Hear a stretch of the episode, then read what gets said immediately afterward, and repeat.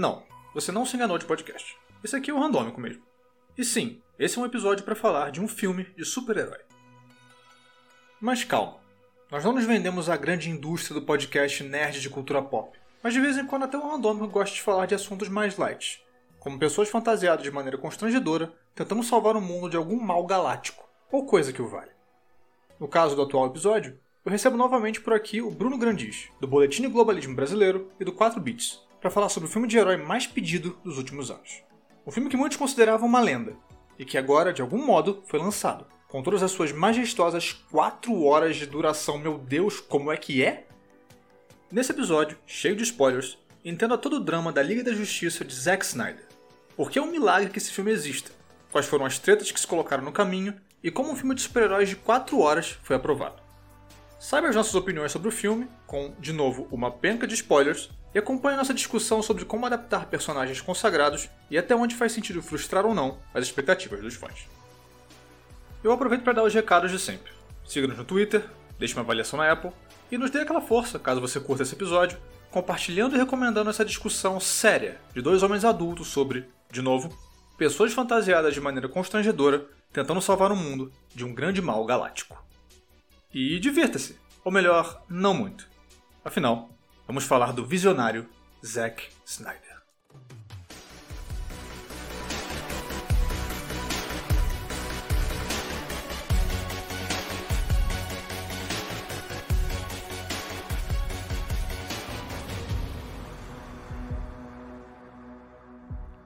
Olá, senhor Bruno Grandes. Como vai, senhor? Tudo bem? Olá, senhor Josué de Oliveira. Eu vou muito bem e muito Snyder agora no momento. É, você acaba de entrar para a seleta lista de pessoas, que, de convidados que vieram ao Randômico duas vezes. É incrível isso porque você também acaba de inaugurar essa lista. Eu estou muito feliz, eu sou um visionário né, no, visionário. no reino do, do randômico e eu tô tentando mentalmente lembrar todos os adjetivos que já foram usados para falar do nosso querido, querido Zack Splitter. É, então, a gente está aqui e a pessoa que está ouvindo o Randômico agora pode estar achando estranho, porque de repente do nada tem, tem um, um episódio sobre filme de hominho, esse gênero cinematográfico muito importante que gera trilhões de dólares por ano, que é o filme de hominho, que eu acho que é o termo técnico mais apropriado que eu gosto de usar. Sim, sim. É, e o Randômico não costuma ter isso, mas nós devemos a nós mesmos é, esse episódio sobre o, o Snyder Cut, ou, ou para usar o, o, o termo oficial, que é Zack Snyder's Justice a Liga da Justiça do, do Zeca. É, Zezinho Zeca, Snyder. Liga da Zezinho, Zezinho Snyder, isso. Por quê? Quem ouviu o Randômico número 20, que foi ao ar em novembro do ano passado, vai lembrar da história de dois rapazes que queriam ter um podcast. Esse vai ser o prólogo do nosso episódio, porque a gente vai falar sobre como, como foi isso. Vamos relembrar as pessoas que, que, que já ouviram e, e deixar as pessoas que não ouviram ainda saber dessa, desse, desse lindo episódio das nossas vidas. Como é que foi essa ideia mesmo que a gente teve, Bruno? Cara, a gente sempre foi os dois esquisitos, né, do trabalho, onde, do lugar onde a gente trabalhava, é, que ouviam muito podcast, muito mais do que a quantidade recomendada pela, pela Organização Mundial da Saúde. Para variar, a gente, como qualquer duas pessoas que ouvem muito podcast, a gente falou, pô, a gente podia fazer um podcast. A gente podia começar a falar sobre essas coisas é, que ninguém nunca falou, tipo filme de hominho. Sim. E a nossa Totalmente original é totalmente original, um conceito que, que né, nunca foi explorado antes. Visionário. visionário, como, como a gente gosta de, de nomear.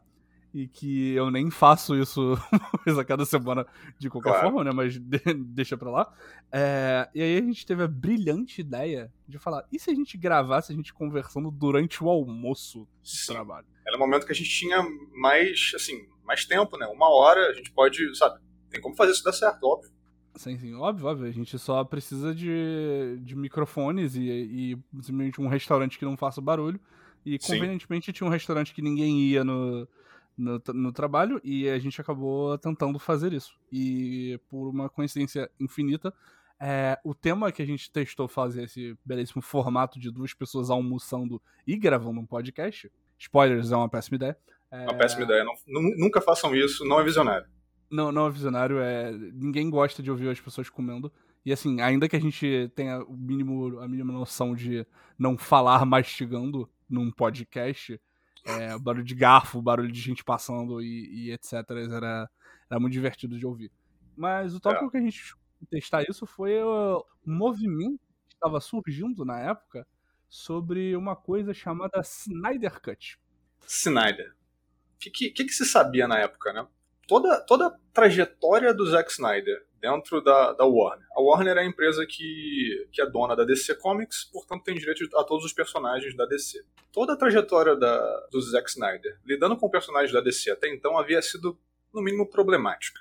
Uhum. Porque ele entrou para fazer filmes de herói na DC em 2013 com o filme Homem de Aço, que seria o reboot do Super-Homem nos cinemas, depois de Sim. muito tempo sem um filme solo do Super-Homem. E aquilo foi reconhecido como uma tentativa da Warner de finalmente é, fazer o seu próprio universo de heróis. Eles tinham tentado fazer com Lanterna Verde alguns anos antes, todos sabemos com quão certo isso deu.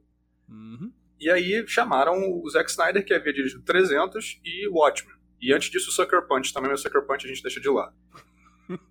e aí, ele foi chamado para dirigir o, o Homem de Aço, é, a partir dessa experiência que ele teve com adaptações de, de HQs. E o filme foi não muito bem recebido, digamos. Né? Teve críticas bem, bem mais ou menos, não fez muito dinheiro, mas ele acabou conseguindo emplacar a sua sequência do filme.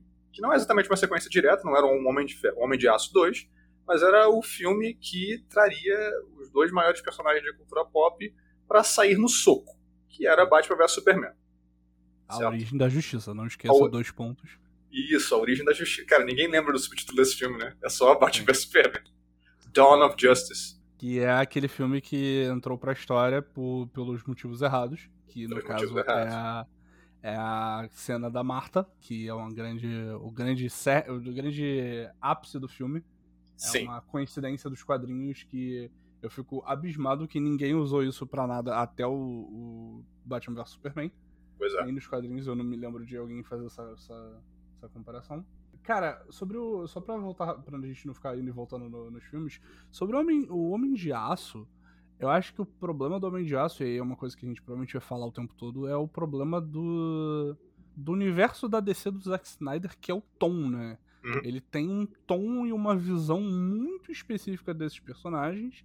Uhum. E, cara, é impossível não comparar com, com a Marvel, né? A gente vai falar isso claro. um milhão de vezes. Mas é. Parece que tentaram fazer uma coisa que a Marvel fez e deu certo, que era ter uma pessoa meio que supervisionando todo esse universo cinematográfico, que na Marvel é o Kevin Feige, é, com, com o Zack Snyder, né? No começo Sim. ainda tentaram puxar o Christopher Nolan, né? Tanto é que ele, ele é acreditado como produtor, inclusive, do Liga da Justiça, né? Sim. sim. É, o que eu acredito que se o, se o Christopher Nolan viu Liga da Justiça, ele seria um milagre. Eu não acredito que ele nem, é. não, não, olhou nem 10 segundos desse filme, mas ele é acreditado como produtor. E, cara, é, e, e, tipo, eu acho que tentaram fazer isso com o Nolan, né? Porque a, a DC tinha vindo do, da trilogia do Nolan do Batman, né? Que foi um grande sucesso. Sim. E aí tentaram achar alguém que conseguisse fazer uma coisa um pouco mais pop, é, e mas tentando manter essa seriedade, escuridão, sem paz e, e eu sou a noite, etc. E aí nosso querido Zack Snyder ele foi escalado para dirigir o Homem de Aço. E cara, esse filme, se você me conta as coisas dele separadamente, eu gosto das coisas que ele faz. Só que junto não dá muito certo. É, é. Esse filme, ele, ele é esquisito. Ele, ele tem boas ideias e tal, e de modo geral, eu, eu acho que essa é a minha, é a minha opinião sobre os filmes dos. quase todos os filmes do Zack Snyder. É, são filmes que eu acabo gostando mais pelas ideias que, ele, que, ele, que eles apresentam do que necessariamente é, pelo conjunto da obra. O conjunto da obra Sim. sempre me parece problemático de uma maneira ou de outra. Ah, a filmografia do Zack Snyder pode ser resumida com um diretor que é menor do que a soma de suas partes. É, algo assim. Algo assim. Ah. Ele sempre tem ideias muito boas, ele sempre tem, tipo, referências legais, ele tem um estilo próprio muito icônico, né, que a gente vai falar mais pra frente. Mas quando soma isso tudo, o resultado é sempre menos do que cada coisa separada, sabe? É, exatamente. É bem isso aí. E com, com todo esse, esse arcabouço, ele acabou entrando para fazer Batman vs Superman. Batman vs Superman foi, é, estreou em 2016. É... Nossa, já tem. Vai fazer e... seis anos que esse filme existe na minha cabeça, meu Deus do céu. Pois é. É, cara, é isso aí. E, de novo, as críticas dele foram piores do que de Homem de, Homem de Aço. E apesar dele ter feito bastante dinheiro, ele fez menos do que era esperado, que é basicamente aquele, aquele valor que todo executivo de, de, de blockbuster quer, que é um bi. Fez menos de um bi, é, enfim, não deu certo. Um fracasso. Foi um é. fracasso retumbante. Lucrou fez... mais de três vezes o valor de produção, é um fracasso para Hollywood. Fracasso, fracasso. E ele fez, acho que 900 e poucos milhões, ou um pouquinho menos que isso. Lembrando que nessa, nessa época, em 2016, havia um, um line-up de filmes da DC programados. Tinha datas, todos eles tinham datas. Então ia haver um filme. Depois de Batman vs Superman, ia haver um filme da, da Mulher Maravilha. Depois o filme da Liga da Justiça. E depois havia filme do Flash, havia filme do Aquaman, filme do Cyborg. Havia datas para tudo isso. É, Esquadrão Suicida também. E quando o Batman vs Superman foi tão mal recebido, algumas coisas começaram a acontecer internamente lá na Warner e é, esse planejamento começou a ser revisto. Em paralelo a isso, é, o maior escrutínio ao trabalho do Snyder começou a rolar entre os executivos e tudo mais. Mais ou menos nessa época eles trouxeram o Geoff Jones. O Geoff Jones é um autor de quadrinhos muito, muito respeitado dentro da DC. Ele fez muitas HQs do, do Lanterna Verde, que deram muito certo dentro da DC, HQs bem boas. Uh, e aí trouxeram o Geoff Jones, ele atuaria como uma espécie de supervisor ali e tal, um cara que faria ponte entre executivos e os cineastas, mexeria um pouco nos roteiros. Ele é acreditado como um dos roteiristas de Mulher Maravilha, o primeiro filme da Mulher Maravilha, que fez muito dinheiro uhum. e deu muito certo. Então, quando, quando saiu Mulher Maravilha e ele foi um sucesso de público e de crítica, muita gente ficou um pouco mais é, animada com o que poderia ser a Liga da Justiça. Porque pela primeira vez, foi realmente a primeira vez, um filme da DC dessa nova fase era bem recebido. Esquadrão Suicida tinha saído um pouco antes, tinha sido um fracasso também. Uh, rapaz. Isso aí a gente, é. a gente pode pular Esquadrão Suicida. Por favor. E aí passou a ver, pô, Mulher Maravilha fez, fez muita grana. O que, que Mulher Maravilha tinha? Mulher Maravilha era um filme mais leve, um filme mais. É, bem menos sombrio, né? Não era um filme pesadão, assim, em uhum. termos de clima e de tom. Era um filme para cima e isso é tudo que o Snyder não era. Então, é, mas a gente não, assim, a gente só sabia de, de rumores, tinha essa entrada de Geoff Jones, mas a gente não sabia de nada concreto sobre o que estava acontecendo por trás, por trás das câmeras. Né? E, nessa, e nessa época o filme estava sendo gravado e tudo mais, já estava bastante adiantado. E aí, em maio de 2017, lembrando que Liga da Justiça estava programada para sair em novembro de 2017, veio a notícia de que o Snyder estava se afastando do, da direção do filme, o filme já estava quase todo gravado, mas ele estava saindo do comando do filme para lidar com uma tragédia pessoal e familiar, que é a morte da sua filha Alto. E, eu, cara, eu lembro porque eu acho que foi você que me mandou essa notícia no grupo de WhatsApp, algo assim. E eu fiquei, caraca, maluco, Sim. tipo, realmente uma parada muito, muito pesada, assim. E realmente sobre isso não se sabia nada. Foi realmente uma notícia que veio, assim, aconteceu. E, bom, a notícia era essa: ele, ele lidar, com, lidar com o próprio luto, ficar próximo da família, como é de se esperar. E o filme seria continuaria né, sendo tocado por outro diretor. E esse diretor seria ninguém menos que Joss Whedon. Quem é Joss Whedon, Bruno? Por favor. Você que é uma pessoa que entende um pouco mais da outra editora. Cara, Joss Whedon, é, se você jovem deve conhecer ele como o diretor de Vingadores e Vingadores era de Ultron. Mas para além disso, Joss Whedon ele é ele criou muitas coisas e foi responsável por muitas coisas que se tornaram clássicos cultos, digamos assim. Dentre, dentre elas, Firefly, Bucky, a caçadora de vampiros, e ele e Dr. Horrible, que eu sempre vou lembrar, porque o Dr. Horrible talvez seja Dr. Horrible Sing Along é... Vlog, não é isso? Exatamente. É um musical sobre super-heróis é, que tem o Neil Patrick Harris antes Sim. de How I Chamada. Você vê ele como um cientista maluco cantando. é, e é muito bom. É muito divertido, é muito leve. E com o Nathan Fillion, que aí foi pra Sim. Firefly, né? Mas o Joss Whedon, ele, ele tem aquela coisa de ele também é um cara que tem um estilo muito próprio, né, de, de, das produções dele, que ele consegue, ou aparentemente conseguia, né, é, lidar muito bem com elencos grandes. Então, todas as séries que ele fez, os filmes, o, primeiro, o segundo Vingadores tem vários problemas, mas... Mas é um bom filme, um bom filme. É, mas é um bom filme no geral, assim. É, mas. Então, se você olhar, ele consegue fazer essa, essa coisa de balançar dinâmicas de personagens aparentemente muito diferentes, de uma forma interessante. Então, quando ele foi anunciado o diretor de Vingadores, é, foi aquela foi aquele momento que, que a internet, né, o, o, a internet, os nerds da internet, nerds. É, ficaram, ficaram, os nerds eles ficaram muito felizes, né? Porque, cara, é o cara que fez Firefly e Buffy lidando com os Vingadores, então, tipo, vai funcionar. E ele também já tinha trabalhado com quadrinhos, ele já tinha Sim. trabalhado com os X-Men. Então ele tem esse. ele tinha esse crédito com a, com a comunidade nerd. Comunidade nerd. Sim. É, porque na época dos Vingadores a gente falava isso não ironicamente, né? Mas hoje em dia a gente. Não ironicamente. É. Pessoas mais de 30 anos que falam isso não ironicamente, acho que você precisa dar uma olhada na sua vida. Exatamente. É, mas então, quando trouxeram ele pra Liga da Justiça, foi aquela coisa de. Ok, eles vão tentar agora mais do que nunca. A Warner e a DC vão tentar fazer o Marvel Cinematic Universe da DC. Eles literalmente trouxeram o cara que conseguiu fazer os Vingadores funcionarem no cinema para tentar resolver a Liga da Justiça, né? Que esse era o. Agora, outra palavra que está na moda, o discurso da, das redes sociais Sim. era que o Joss Whedon ia tentar resolver a Liga da Justiça para tornar uma coisa mais agradável e, invariavelmente, mais parecida com o que a Disney e a Marvel estavam fazendo nos cinemas. Quando ele entrou, quando ele assumiu, claro que as circunstâncias foram super pesadas e tudo mais, mas, enfim, pensando só no filme, realmente houve uma mudança ali na, na conversa sobre, sobre o filme que, tá, que rolava em sites e, e, coisas assim, sobre cultura pop, blá blá blá. Sim. E aí realmente a, as pessoas ficaram um pouco mais otimistas com o que esse filme poderia ser. Só que. É, só que, que, se sabia. Só que o filme saiu. é, mas antes disso, que, que, qual foi, qual foi o, o discurso da Warner? Né, quando, quando a saída do Snyder foi apresentada.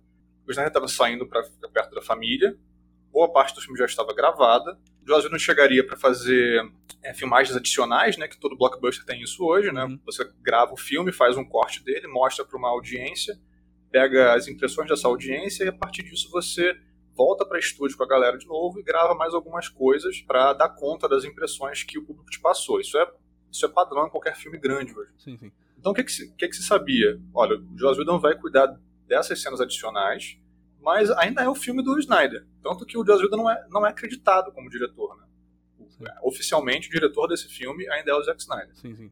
E aí, quando saíram os trailers mais. os últimos trailers do, do, filme, do filme original, de 2017, você percebia já que havia cenas novas, você percebia que essas cenas eram um pouco mais engraçadas. Eram tentativas de humor mesmo. Você percebia, bum, ó, isso aí, isso aí é o, é o Joss Whedon mexendo no roteiro. Já dava para ver em alguns dos trailers. E aí, chegando mais perto do, da estreia, que de novo foi em novembro de 2017, saiu a notícia de que o filme teria duas horas. Qual que, é o, qual que era o problema disso? Tem seis personagens da Liga da Justiça: Super, é, Superman, Batman, Mulher Maravilha, Aquaman, Flash e Cyborg. Sim. Desses seis, só três já haviam aparecido antes. Então esse filme teria que introduzir o Aquaman, o Cyborg e o Flash. Em duas horas. Então já ficou tipo estranho isso, um pouco, um pouco esquisito. E aí o filme saiu. E, cara, eu, eu não sei o que você acha desse filme, mas assim, eu, eu, eu odeio ele com, com certa, certa intensidade. Para mim é muito importante odiar esse filme. Olha, é, sendo bem sincero, assim, eu lembro quando eu assistia, a minha reação, assim, assim que o filme acabou no cinema foi: é um filme inofensivo. É, Absolutamente. Ele. Ele não é tão. Eu não acho ele tão ruim quanto o Batman vs Superman, por exemplo. Uhum. É, ou o Esquadrão Suicida por exemplo. Claro. É, que poucas coisas o são, né? Mas enfim. Só que para mim ele é um filme, cara, é. é, é quando você pensa, liga, tipo, você pensa assim por alto, ah, Liga da Justiça. Pensa um episódio do desenho dos Super Amigos, sabe? Tipo. Sim. É, é, ele é isso, sabe? agora, olhando em retrospecto, é, dá pra ver o quão agressivamente maluco esse filme é. Em comparação com o que a gente tem hoje, né? Mas na época parecia só, ah, tá, beleza, eles tentaram consertar, tentaram, não consertar, tentaram mudar o tom do filme, tentaram deixar ele um pouco mais, um pouco mais para cima, um pouco mais esperançoso. Eu nunca me incomodei com o lance do, do bigode digital do, do Henry Cavill. É... é caraca, te, putz, teve isso. Vamos, vamos, contexto. O Henry Cavill, ele tava filmando Missão Impossível 6? Eu acho que é o 6, é. é e ele, o personagem dele no filme tem um bigode. E aí ele teve que retornar para fazer as novas cenas de Liga da Justiça como Superman. E contratualmente, de novo, isso vai soar ridículo, mas isso é verdade, contratualmente ele não podia se barbear. Porque ainda tinha coisas de Missão Possível para filmar. Sim. Então, é, eles fizeram ele gravar as cenas com o bigode barra cavanhaque, e aí eles removeram esse bigode barra cavanhaque digitalmente. Sim. O que deu origem a diversos memes que você provavelmente já viu. Sim. Não, e, cara, agora rapidão, sobre, sobre esse assunto do, do bigode e barba é, digital que foi removido do Henrique, do Henrique Cavill, eu. Dá pra notar, hoje em dia eu consigo notar, mas, cara, eu lembro que no cinema, ah, é, passou, né, a vida. Não, nem, nem reparei. E, eu também não, na hora não. Falam como se fosse, tipo, como se do nariz para baixo do Henrique Cavill fosse, fosse um boneco de Mega Drive, sabe? Ah, parece, parece, meio, parece meio de borracha, mas eu, eu, a forma. Isso aí é uma, uma crítica um pouco maior ao como o Warner faz filmes, esses blockbusters. Mas os blockbusters da Warner são tão. Eles têm tanto filtro e tanta cara de ser tudo. Parece que tá tudo embaçado nos filmes da ah. Warner como, como, um todo que não dava pra. Não, faz, não, não me chamava tanto atenção, sabe? É. é. Eu, na hora eu também não, não, não, percebi muito, só depois vendo as fotos e tal, vendo, é, vendo as pessoas postando, eu percebi que, ei, cara. É, tá vendo tá meio, foto você nota melhor, mas no filme, sim. É. E o que, que e o que que, assim, eu também achei esse filme, acho que inofensivo é uma boa palavra para defini-lo, e acho que na minha cabeça, quando eu penso nele, eu penso em um filme que não tenta ser nada. Sim. E assim, e aí entra uma coisa um pouco mais afetiva minha, é, eu gosto mais da DC. Então, pra mim, era, era legal, tipo, caraca, Liga da Justiça, vai ser a primeira vez que a gente vê isso no cinema. Eu tenho ótimas memórias de adolescência barra infância, fim da infância, início da adolescência, vendo aquele excelente desenho, Liga da Justiça Liga da Justiça Sem Limite, que segue sendo a melhor adaptação da, da DC em qualquer mídia, e eu, e eu vou lutar com qualquer um que discorde disso. Eu vou ter que te interromper e falar que a melhor adaptação da DC é Batman, a série animada. É, é, é tudo bem, é um, é um, concorrente bastante forte. Mas enfim, é, é que, é, é, é, que ali era só o Batman. Era um filme, é um desenho só. Ok, ok, justo. Que, melhor, talvez a melhor adaptação da, da Liga da Justiça seja aquele desenho e a melhor adaptação do Batman seja Sim, o desenho do Batman. Concordamos. E eu lembro que mesmo naquele desenho, eu conseguia perceber, tipo, quão grande aquele universo era, sabe? Quão, uhum. quão esquisito e maluco e quanto de mitologia tinha naquilo. É, e aquilo realmente me fazia gostar da, daquele desenho e depois daquele universo maior da DC. E quando eu vi o filme, cara, isso não tava. Isso estava esboçado lá, um pouco de leve, porque tinha alguns vislumbres é, de, de, conceitos como é, os novos deuses e as caixas maternas e tudo mais, mas nada daquilo tinha peso algum, me pareceu, sabe? E é isso, o filme para mim não tentava ser ser nada. Tematicamente ele é meio vazio, visualmente ele não tem nada demais, é, os personagens não são lá muito calorosos, é, o Cyborg, que era um personagem que eu achava que eu acho super interessante, é, pouco aparecia, pouco ou nada aparecia. E o humor não era, não era lá essas coisas, o que me surpreendeu, porque o Idon geralmente é bom com isso. Sim. Então, sei lá, é um filme que eu, que eu realmente não gosto. Mas deixando isso um pouco de lado, o que aconteceu em seguida, quando as pessoas viram o filme, é que muitos nerds é, com mais de 30 anos começaram a reclamar na internet. E... Ah, vá, pessoas reclamando na internet, José, quando isso acontece? pois é. Mas assim, o... foi aí que começou essa, essa, essa grita pelo chamado Snyder Cut, que seria o... a versão do filme feita pelo, pelo Zack Snyder, é, o, filme, o filme que ele completou, o filme que ele filmou, é, e as pessoas começaram a pedir, não, a gente quer ver exatamente qual era a visão do Zack Snyder para esse filme. Porque ficou muito claro quando o filme saiu que, ok, eles utilizaram, utilizaram cenas do, filmadas pelo Snyder no filme, só que muito do filme de 2017 tinha sido refilmagem do, do Whedon. Uhum. E, o, e, o, discurso, de novo, o discurso era: o Whedon vai fazer cenas adicionais. Só que, assim, boa parte do filme é do Whedon. Sim. Então, era claramente mentira. Era claramente. Tipo, ele chegou lá para refazer o filme. Sim. Se eu não me engano, eles até. Eu não sei até que ponto isso é verdade, mas tem uma. Tem um limite que você pode dirigir cenas de um filme e não ser acreditado como o diretor desse filme. É, hum. Que é, por exemplo, que é assim que se faz. Qualquer filme tem isso, né? Que é a segunda unidade né, de, Sim. de filme. Que é, por exemplo, cenas que não tem os personagens principais. Quando você filma um cenário de um plano mais alto. É, isso geralmente não é o diretor que, que tá assinado sim. pro filme que dirige. É, se eu não me engano, a Warner, ela tentou. Ela, o que ela fez foi tá bom, qual é o. quanto o Whedon pode mudar do filme? E viram quanto ele podia mudar. E aí eles simplesmente, beleza, a gente vai chegar nesse, nesse, nesse ponto. Porque Sim. o resto vai ser mudado por edição, né? Tipo, a edição você Sim. consegue mudar muita coisa de um filme só mudando a ordem das cenas, os cortes que você usou. Uhum. Então, uhum. é, dá para você mudar muita coisa e não ser considerado o diretor de um filme.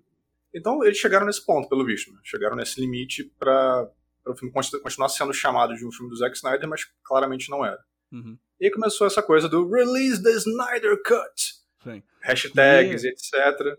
Que era uma grande piada no Twitter na época que isso saiu, né? Era as pessoas. É. A gente, eu lembro de, fazer, de rir disso várias vezes. É, porque qual que era, qual que era a impressão?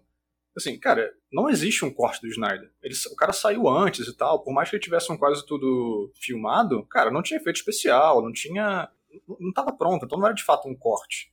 Então as pessoas estavam gritando loucamente, e algumas. Importante falar isso, uma parcela do fandom do, do Zack Snyder pode ser bem irritante, bem tóxica, assim, bem agressiva e, e estúpida mesmo. Uhum. É, existe uma, uma galera que idolatra o cara de um modo meio pouco saudável, assim. Então, assim, era uma piada porque vinha dessa gente e a gente pensava, cara, não existe um corte, não, não existe.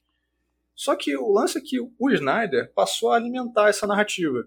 E ele começou a postar fotos de que, olha só, gente, existe sim, tá aqui, ó. Ele mostrava os rolos do filme que ele tinha filmado e etc. E, assim, beleza, parecia estranho, parecia esquisito. Tipo, mano, segue em frente, sabe? Tipo, deixa esse filme pra lá, vai fazer outras coisas.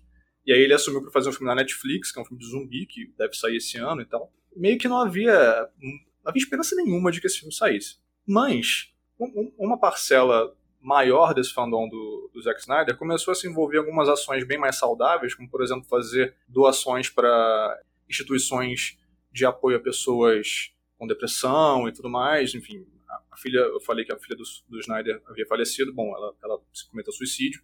Então houve um, houve um movimento nesse sentido, que é uma coisa muito saudável, muito louvável. É, então, assim, você começou a ver que, beleza, não é só gente, gente escrota e agressiva, tem pessoas que legitimamente gostariam de ver esse filme. E assim, eu pensava, eu gostaria de ver esse filme. O que me incomodava no filme de 2017 é aquilo que ele não tentava ser nada. E, do, e os filmes do Snyder, por tudo que a gente possa falar deles como defeito, eles tentam ser alguma coisa. Sim. Então, é melhor isso, é melhor você falhar tentando ser alguma coisa, eu acho, do que você triunfar tentando não ser nada, sabe? Então, eu pensava assim, se esse filme sair um dia, eu vou querer ver, mas eu não acredito que esse filme saia.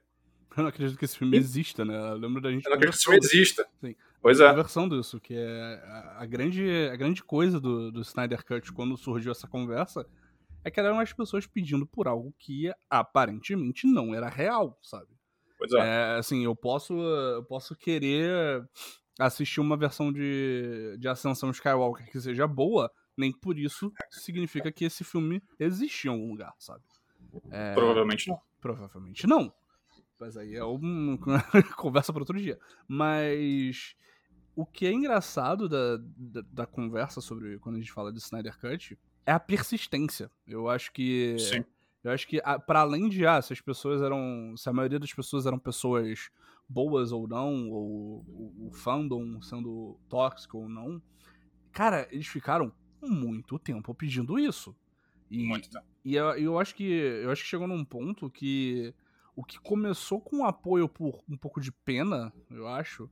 Principalmente, eu acho que logo no começo, quando as primeiras pessoas, tipo, o próprio Snyder, alguns atores, começou a compartilhar a hashtag e começou a postar foto, eu acho que era muito mais por, olha aqui, olha como eu tenho fãs e os meus fãs querem muito ver o que eu tenho para dizer, sabe? Eu acho que em algum ponto o próprio Zack Snyder, uma vez que passou, não que passou, né? Vamos, não vamos nem entrar nesse ponto, mas tipo, uma vez que ele passou pelo maior período de luto, assim, e, e, em algum momento ele ia ter que voltar a trabalhar, eu acho. É, ele, eu acho que se tornou muito mais uma, uma ferramenta para ele, tipo, olha aqui, eu tenho meus fãs, eu posso me dar um cheque em branco para fazer o meu filme da Netflix de zumbi, sabe? Uhum, eu acho talvez que, sim. Eu acho que ele, ele ter apoiado isso no começo, eu tenho a impressão de que é muito mais uma coisa de, tipo, pegar esse embalo aqui e de repente tentar fazer outras coisas legais. O filme da Liga da Justiça, infelizmente, não vai não tem como, sabe? Era essa a, a impressão que se tinha. Só que uma outra coisa começou a acontecer, que é em 2020, o Ray Fisher, Ray Fisher é o ator que interpreta o Cyborg no filme, ele começou a fazer tweets apontando que houve durante as filmagens de Liga da Justiça, ou melhor, durante as refilmagens das novas cenas, houve comportamento inapropriado do Joss Whedon, do Geoff Jones e de outros executivos envolvidos no filme. ele começou fazendo comentários um pouco mais genéricos, falando sobre comportamento tóxico e tal, sem dar detalhes. Depois ele começou a dar alguns outros detalhes que se referiam mais especificamente ao Joss Whedon, a maneira como ele tratou o elenco, a maneira como ele não era aberto a conversas ou mudanças no que ele fazia, e a maneira como ele e o Geoff Jones claramente desdenhavam o material original filmado pelo Snyder. Sim. E assim, eventualmente essas conversas chegaram também a. Ele começou a apontar que houve certos comportamentos racistas no, no set. Após isso, várias outras pessoas que trabalharam com o Whedon, ou que eram que são da indústria, enfim, começaram a reportar que hum, eu também ouvi uma coisa ou outra sobre isso. E aí pessoas que trabalharam com o Whedon em Buffy, por exemplo, sobretudo mulheres, começaram a apontar que ele tinha comportamentos meio babacas em set, que ele era um cara legal e tudo, mas que não era legal discordar dele, ele era meio. podia ser meio abusivo de vez em quando e tudo mais. Sim, e é engraçado se você olha em retrospecto a filmografia do, do Whedon, e justamente por isso que eu falo que ele aparentemente era muito bom com elencos uhum. grandes. É, se você olha, é, mesmo tipo, coisas como Buffy, que é uma série com um personagem principal feminino, o elenco é majoritariamente feminino, Uhum. É, ele bate em muitas coisas que mostram que, cara, ele não tem esse talento todo para escrever personagens diversos, sabe? Uhum. É, os personagens masculinos e brancos dele são muito melhores do que os quase não existentes personagens negros e do que os personagens femininos. Eles são muito mais explorados, muito mais profundos. E uhum. isso é uma coisa que, uma vez que essas, essas acusações surgiram, você tem toda uma outra visão sobre a filmografia dele, sabe? E aí, quando você repara que tanto o Liga da Justiça que ele dirigiu, quanto o Vingadores Era de Ultron, que foi o último filme da Marvel que ele dirigiu, tem o mesmo meme, ou o, tropo do personagem masculino caindo, de, caindo em cima da mulher com um nos peitos ou a cara nos peitos. Sim. Você fica, ah, tá aí uma coisa, é um padrão, né? Temos um padrão, é curioso isso. É. E aí, de, depois disso tudo, assim, como você falou, né, havia, havia essa grita pelo Snyder Cut, os atores e o diretor estavam, de alguma maneira, dando, dando, é, dando liga para isso, desculpa pelo, uhum. pelo termo. E só que depois que essas, que, que esses, que essas alegações, acusações sobre o Whedon passaram a ser mais e mais é, fortalecidas por pessoas que trabalharam com ele, eu acho que isso deu ainda mais é, força para a possibilidade de que talvez, talvez é, não tenhamos sido totalmente, no caso da Warner, não tenhamos sido totalmente honestos, não tenhamos sido totalmente corretos, com, não só com o Snyder, mas com o filme como um todo. Porque, assim, por exemplo, o Ray Fisher, se você vê no, no corte original do filme, ele pouco aparece. Não aparece quase nada, assim, é um personagem qualquer. E, assim, tipo, ele, por tudo que se sabia do, do filme, ele teria um papel importantíssimo. O, o Snyder tinha falado, até, até, antes dessas entrevistas mais recentes dele, que o, o, que o Cyborg era o coração do filme dele. Então, quando você compara isso com o Cyborg que tá no filme original, você fica tipo, hã? Sério? Esse, esse cara que era o coração do filme? Esse cara que aparece, aparece 10 minutos e fala buia no final, sabe? Nossa senhora. É. Eu tinha esquecido disso. Aí as coisas começaram a tomar um outro vulto. E, em 2020 ainda, foi anunciado que a HBO Max, que é o serviço de streaming da HBO, que também está dentro dessa, dessa empresa maior da Warner, é, ia financiar o, o corte do Snyder e o, o, o, Snyder Cut ia de fato existir. E aí ninguém acreditou, cara. Tipo, e, e aí foi, foi carnaval no Twitter, né? Foi, foi. Poucos momentos na, na internet são tão doidos quanto o dia que anunciaram, ou oh, vai ter o Snyder Cut. Porque era todo mundo acreditando, ah, beleza, são só os doidinhos da internet, do Twitter, né, falando que vai ter. E não, não, e a maior parte do dia foi as pessoas, tipo, desmentindo que não, não, é real, é, foi anunciado. Isso Sim. vai acontecer, sabe? Aqui o link do Hollywood Reporter com a notícia, é, tá tipo, tá não foi, não foi o Tumblr do, do Zezinho da Havan que, que falou, não. Foi o Hollywood Reporter, sabe? É, é. é incrível como a Warner e a DC eles tiveram a maré mais, mais azarada de sorte com os filmes dele. E ao mesmo tempo, o Snyder Cut foi a maré perfeita, foi a, foi a onda perfeita, sabe? Tipo, Sim. Os filmes, da, os filmes da DC começaram com, com um Homem de Aço, que não foi muito bom, e aí foi só ladeira abaixo. Ladeira e abaixo. aí o, o Snyder teve que sair do filme, do filme que ele queria fazer e falava de fazer há séculos. Uhum. É, todos os filmes que. Tirando Mulher Maravilha, os filmes que estavam naquele planejamento do, da, da DC é, da, que tinham sido anunciado muito antes de qualquer coisa de ah, fase 3 da Marvel ou qualquer coisa assim. Mas todos esses filmes caíram é, por conta do, do, fracasso que foi. E foi um pior do que o outro, sabe? Eles só pegaram. Parece que eles escolheram. Vamos escolher os piores filmes dessa lista e as piores ideias e vamos botá-las pra frente. E, é. e aí, com o Snyder Cut é exatamente o contrário, porque, tipo. É um movimento que começou com um bando de gente no Twitter, que era um bando de gente extremamente tóxica, Uhum. que, que, tipo, a gente vê em qualquer comunidade de qualquer coisa que é popular, né? Tem a sua parcela tóxica. E essa galera que começou a gritar, aí trouxe uma galera mais positiva pra, pra história. Aí Sim. teve, sabe, foi, foi tudo encaixando tão perfeitamente é. que até a pandemia ajudou, se você parar pra pensar. Porque a, a, o HBO Max ele precisa ter alguma coisa para chamar assinatura. Uhum. É, e durante a pandemia é muito difícil você produzir filmes, assim, ainda tem gente produzindo, né? Tem séries saindo e etc. Mas é muito mais difícil, é muito mais caro, muito mais custoso. E aí olharam, ah, basicamente os executivos da Warner olharam e falaram: "Cara, a gente tem esse filme que foi um fracasso, que tem um, uma base de seguidores e admiradores do diretor original. Ah, vamos jogar um trocado, né? Que 70 milhões, que foi quanto a, a HBO é, deu para finalizar o Snyder Cut. Mas dinheiro de pinga. Né, dinheiro de pinga pra, pra Hollywood e a gente faz isso aí e a gente vende esse filme.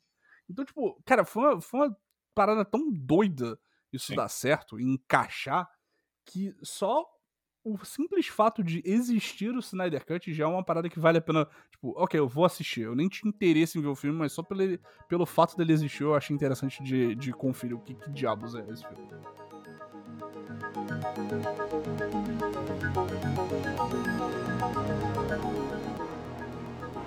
E agora que a gente fez esse enorme preâmbulo, agora a gente vai, vai dizer: bom, eu vi o filme na semana passada, o Bruno viu o filme ontem. Vamos começar por você, Bruno. O que você achou do filme, do Snyder Cut? As, todas as quatro horas do Snyder Cut. É, tirando. Ele tem um começo que eu queria martelar minha cabeça. É, porque eu não aguentava mais ouvir o Super-Homem gritar. Porque aquela cena do começo parece que dura as quatro horas. Mas uma vez que a gente passou disso e do da resolução esquisita, né, que é um quadrado, Sim. é a melhor versão dessa história, assim. É. Assim, é, é, surpreendentemente interessante e em alguns momentos até, tipo, você, até um momento você fala, pô, tá aí, né? Ele, ele tentou um negócio e ele fez, sabe? Eu fico feliz que isso existe, ainda que eu fique muito preocupado ao mesmo tempo que esse filme exista. E, cara, é a melhor versão de uma história que eu não acho boa, uhum. mas que foi explorada ao máximo pelo diretor, sabe? Tipo, é interessante de ver o Snyder Cut existindo como, uma, como essa relíquia quase. É. Assim, eu eu tenho essa mesma, essa mesma impressão com você, cara. Eu, eu gosto muito simplesmente do fato desse filme existir tal como ele é. A gente pode começar a falar porque, porque por exemplo, assim, é uma verdade universalmente conhecida que nenhum filme precisa ter quatro horas de duração. Acho que nós podemos concordar com isso. A gente pode concordar com isso, mas aí a gente pode colocar o asterisco, que é talvez o Zack Snyder tenha que fazer filmes só com quatro horas de duração. talvez. Ele, é, ele, é incapaz de fazer um filme com duas horas ou menos. É, ele não consegue não. Mas enfim, é, um filme como esse não existiria de outra forma. É, é, um, é um pouco essa a impressão que eu tive ao terminar de ver o filme. Assim. É, e quando eu penso nele em retrospecto, eu continuo com essa impressão muito forte. E quando eu terminei, quando o filme terminou, eu fiquei assim, tipo, cara, eu acabei de ver um filme que pertence a um gênero que está super saturado, mas que eu tenho a impressão de que ninguém mais conseguiria ter feito. Sim. Sacou? Eu gosto de pensar que ninguém mais seria doido o suficiente pra fazer um filme desse. A verdade é essa, cara. Porque, rapaz, esse filme, ele, ele, ele acontece na sua, na sua televisão. É. E assim, o, as diferenças em relação ao, ao, corte original são muito gritantes, né, cara? Uhum. É, é, só para começar dessa cena que você falou do Superman gritando, bom, o, a versão original começa com um, um vídeo gravado por celular com algumas crianças. As crianças estão conversando com o Superman, perguntando: ah, qual é a coisa que você mais gosta na Terra? E aí ele olha para o horizonte, sorri assim, aí o filme corta. Né? Dizendo assim, olha só como o Superman é um cara legal, um cara para cima, as pessoas gostam dele. Olha só como a perda dele, porque o Superman morre no Batman vs Superman. Olha só como a perda dele foi uma coisa pesada para a humanidade, tal, tal, tal. E o Snyder Cut começa exatamente no momento em que o Superman morre, tomando uma lança de kryptonita no peito e gritando. E os gritos dele viajam pelo mundo. Você literalmente tem uma sequência enorme dos gritos do Superman, o amado personagem infantil Superman, gritando e morrendo. Uhum. E os uhum. gritos. E os enquanto, gritos... enquanto a, a, namorada futura esposa dele olha essa cena acontecer. Sim, sim. E aí, esses gritos vão se espalhando pela Terra, vão chegando é, na, no Lar das Amazonas, em Temístra, vão chegando em, em Atlântida, vão chegando em vários outros lugares, meio que deixando claro, ó, acabou, a gente perdeu o nosso principal defensor, estamos, estamos indefesos. Desde, desde esse início, cara, que, é, que, é, que é realmente esquisito, é, é muito esquisito. Alguém pensa assim, não, vou começar um filme da Liga da Justiça mostrando o Superman gritando até a morte. Sabe? Tipo, quem, quem pensa isso, cara? E não só isso, vai demorar 15 minutos. o grito vai ficar em looping e ele vai, tipo. Cara, é, é tão. Quem pensou esse negócio? Quem sabe? pensou isso, né, cara? Eu acho, que, eu acho que a única comparação que eu tenho pro nível de, de insanidade que é abrir um filme com essa cena é um, é um uma cena do, de um documentário de produção do episódio 1 de Star Wars. Que o George Lucas ele chega no set e, tipo, o set tá pronto, os atores estão ali. E ele olha o storyboard, ele pega um, um marca-texto e ele começa a aleatoriamente marcar coisas do storyboard falando: Isso aqui vai ser CGI, isso aqui vai ser set de verdade, isso aqui vai ser CGI. Por quê? Porque eu quero, sabe? tipo, é esse o nível de loucura que abre um filme, um blockbuster de super-herói com os gritos de morte do Superman Caraca. durando 15 minutos. É, então, assim, desde já, você percebe, tipo, ok, isso aqui, isso aqui é uma outra parada. Isso é diferente. Isso vai ser é um adjetivo para isso é diferente. É, é, é diferente. Daí pra frente, a gente tem. Bom, o filme tem quatro horas, então ele expande muito do que a gente tinha visto no, no filme original. É, uhum. e eu acho que a principal coisa nova que a, gente, que a gente tem e que realmente melhora muito a experiência é que a gente tem, vejam só, desenvolvimento de personagens. Vejam só. Temos é, três personagens. Necessária. É, temos três personagens novos que são introduzidos nesse filme. Tudo bem que depois a gente já tinha visto um filme solo do Aquaman, então a gente já estava um pouco mais acostumado com a figura do Momoa como, como Aquaman. Mas enfim, ele, ele é introduzido no Liga da Justiça. Então, tipo, a gente tem uma introdução bem mais estendida desses personagens. E vejam só, eles são personagens interessantes, eles podem ser, ser bons personagens, não estão só não estão lá só para fazer piadinhas e, sabe, com, com, conseguir momentos de alívio cômico como é um pouco o caso no, no, no corte original, assim. Eu fico muito curioso de saber o quanto desse. Porque assim, o corte original do Zack Snyder, o filme que ele planejou e que ele estava dirigindo até, o, até meados de, de 2017, esse filme não existe. Não o existe. filme que a gente viu hoje, ele é, a, ele é a terceira versão da Liga, do filme da Liga da Justiça. Uhum. É, porque muita coisa aconteceu, muita coisa mudou. É, o, ele não estava lá para dirigir esses atores nesse tempo para conseguir fazer, executar a versão que ele queria. Uhum. Então, tipo, uma coisa que eu fico muito curioso, principalmente sobre, o, sobre essa coisa do Aquaman, o Cyborg e o Flash, é o quanto eles não aproveitaram cenas do Aquaman. Uhum. Porque a gente já tinha visto um filme do Aquaman que foi um grande sucesso, né? Teve, conseguiu o famoso bilhão de, de bilheteria, né? Fez um bi, como é. diria o Ciro Gomes. Fez! Fez, fez um bi, fez. É, B com, é, bilhão com B de bananada.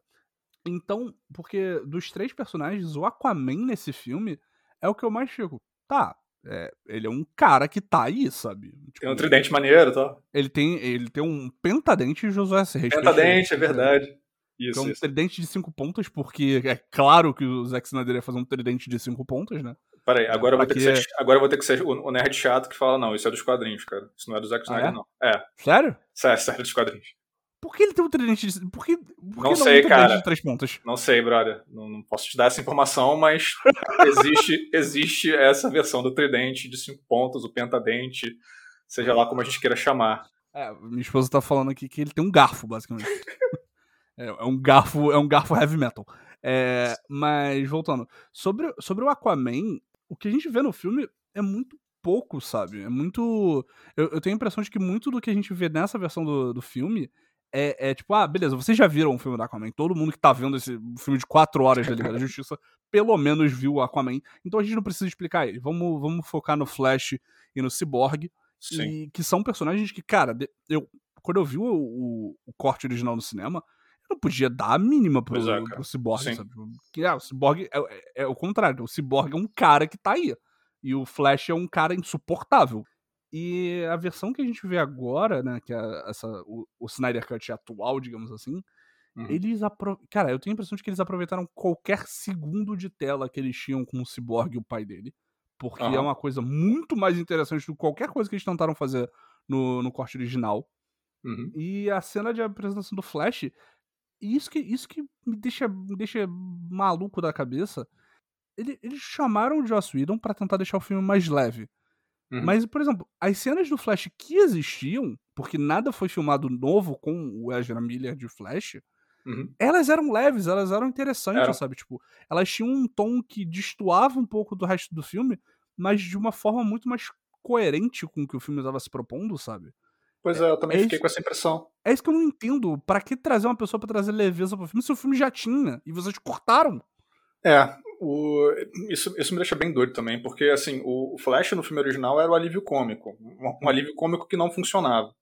E aqui ele ainda tem um pouco esse papel, porque ele é o personagem mais jovem, ele é meio socially awkward e tal, mas as cenas de mais, mais bem humoradas dele no Snyder Cut funcionam muito melhor do que as cenas mais bem humoradas dele no, no corte do Joss Whedon, sabe? Então eu fiquei tipo, ok, tá, beleza, vocês decidiram fazer isso, um abraço. E, e, assim, nas introduções de personagem, tipo, realmente eles deixaram bastante coisa de fora do Aquaman, porque é isso, o Aquaman tem uma. tem meio que uma cena. Não, não de introdução exatamente, mas a cena em que você entende um pouco mais das motivações da ambiguidade dele, que é aquela cena em que o Vulco aparece e fala. Pois é, né? Tu, tu não quer se envolver com Atlântida, mas tu vem aqui toda hora, né? Qual que é a tua? Tu vai, tu vai querer assumir seu lugar ou não vai? Ele, ah, não quero. Não, não, preciso esperar meu filme. E aí o Aquaman. É, é, José, eu preciso te interromper porque a gente não pode não falar dessa cena. Por favor. Que é uma grande adição à Liga da Justiça, que é o coral das senhoras finlandesas cantando Sim. quando o Aquaman vai embora. E aí tem a, tem a, a senhora jovem finlandesa que pega o suéter do Aquaman e dá uma cafungada irada. E eu fiquei olhando aquilo. cara, o que, que tá acontecendo? Qual é a função disso para qualquer coisa. Cara, é, essa é cena, muito... mano, ela encapsula tudo que esse filme tem de bom e de louco, sabe? Porque, tipo assim, Sim. o que você entende daquela cena? Bom, o Aquaman, esse é um vilarejo na Islândia, o Batman foi procurar ele lá, porque ele conseguiu uma pista de que ele tava lá, e o Aquaman vai lá de vez em quando, quando, enfim, tem, não tem muito peixe no mar, ele leva peixe pra galera, para alimentar o pessoal. Sim. Então, beleza, esse, esse pessoal tem uma, tem uma relação de, tipo, de muito agradecimento para com o Aquaman. Só que quando ele vai embora e entra no mar e dá aquele rasante aquático dele, fica para trás um, um, coral de senhoras islandesas fazendo. Mandando, mandando uma música folk islandesa em honra ao Aquaman, cara. O Aquaman é tipo um deus. E não corta, fica na cara da moça islandesa dando a cafungada no suéter que o, que o Aquaman deixa pra trás. Porque é muito importante pro Aquaman tirar a camisa toda vez que ele entra na água. Ele nunca tira a calça, mas ele tira a camisa. Cara, nada do Aquaman nesse filme faz o menor sentido não importa a versão que você faça, o corte que você assista, é, é tipo, cara, o Aquaman, ele tá sempre de camiseta quando ele sai da água, uhum. e quando ele entra na água, ele nunca tá de camiseta. eu, eu queria entender qual é a, cara, qual é a parada que, que diretores têm de tipo assim, não, esse cara é muito sarado, mas só se ele tiver sem camisa não é o suficiente, ele tem que tirar a camisa. Isso, isso, ele vai entrar ele, na água e vai ele, tirar a camisa o, o modo ideal para um ator sarado num filme é ele tá permanentemente no estado de tirar a camisa, sabe? Tipo, eu acho que se desse mais tempo pro Zack Snyder, ele ia, todas as vezes que cortasse pro, pro Jason Momoa, ele ia estar tá tirando uma camiseta que ele nunca mais ia estar tá botando, sabe? Eu acho que essa era a visão, a, a visão final do, do Jason Momoa, pro, do Zack Snyder pro Jason Momoa.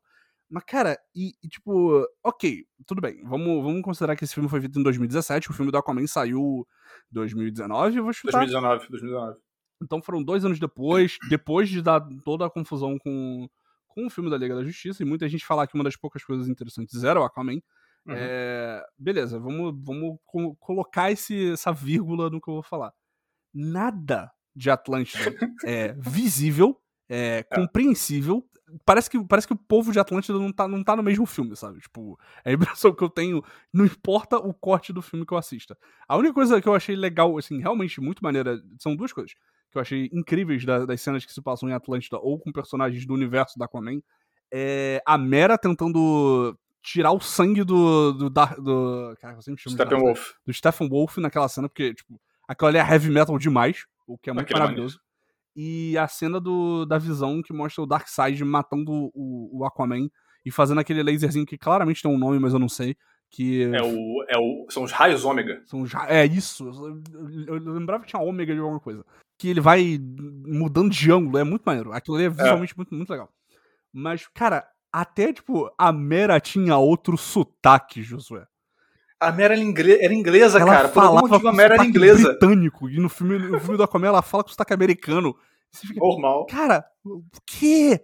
Ela aparece, tá no, ela aparece no filme da Liga da Justiça, no, no, no corte original? Aparece, muito rapidamente. Ela tem Quem não aparece britânico? Cara, eu não lembro. Eu sinceramente não lembro. Quem não aparece no corte original é o Vulco, sim, sim. que é o William Dafoe. É... E realmente, assim, eu acho que eles não decidiram não mostrar Atlântida para mostrar Atlântida no filme. O que eles mostram são, são meio que postos assim mais avançados de Atlântida, que não são a cidade em si, uhum.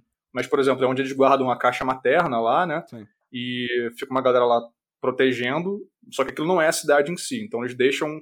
Se não estou enganado, até, era até essa uma explicação mesmo que deram na época. Não mostram o, a cidade em si para guardar isso pro filme solo do Aquaman. Sim, sim. Que eu acho até ok e tal. É, não, é ok. Tipo, meu problema com o núcleo de Atlântida não é a falta de Atlântida. É a falta de sentido, tipo, não, não, é um povo, é um povo que vive na água. Eles não falam debaixo d'água. É. É, o Aquaman, eles fazem bolhas de ar. Eles fazem bolhas de ar. É, eles fazem bolhas de ar no filme do Aquaman? Não, porque isso é idiota. Não, não fazem. É, é o Aquaman, ele ele se propulsiona debaixo d'água com o poder de nada. Assim, é, é, é, é. muito doido isso. E eu fiquei, eu fiquei muito nervoso quando, quando, a gente, quando a gente tava assistindo a minha esposa. E a gente reparou que o Aquaman ele simplesmente se move pela água. Ele não bate a perna. Sim. Ele não, não, é. não tem nenhum tipo de propulsão. Ele simplesmente tá em movimento debaixo d'água. Então, tipo, são decisões muito estranhas que, que não importa o corte, sabe? Tipo, é, é um, ele foi lá, né? Ele queria fazer isso, ele fez. Ele fez, mas é estranho. E assim, tirando o Aquaman um pouco de lado, que é o personagem que tem essas, esses aspectos um pouco mais esquisitos, Aí a gente tem o Flash e o Cyborg, que eu acho que, assim, são as coisas mais interessantes do filme, a meu Sim. ver.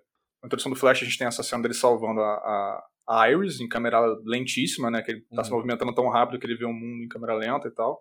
Eu não gosto muito dessa cena, acho ela meio. Sei lá. Eu acho que eu preferia que a gente visse os poderes dele da primeira vez que o próprio Batman vê os poderes dele, acho que seria mais legal. Eu gosto dessa cena, eu só acho que essa cena. Essa cena e a cena do, da introdução do Cyborg são, para mim, a epítome do, do, do Zack Snyder.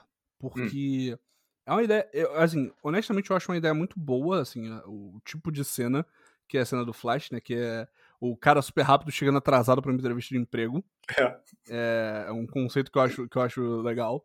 E você vê que ele é, ele é jovem, que ele, ele basicamente é um super-herói com TDAH, né? Porque ele, Sim. ele não consegue ficar parado. E isso, e isso fica mais claro nesse, nesse corte do filme. Era uma coisa que já aparecia no, no original, mas ele falando, você vê que, que muitas vezes o Ezra Miller ele tá falando e ele, ele meio que fala direto, ele fala meio que sem pensar.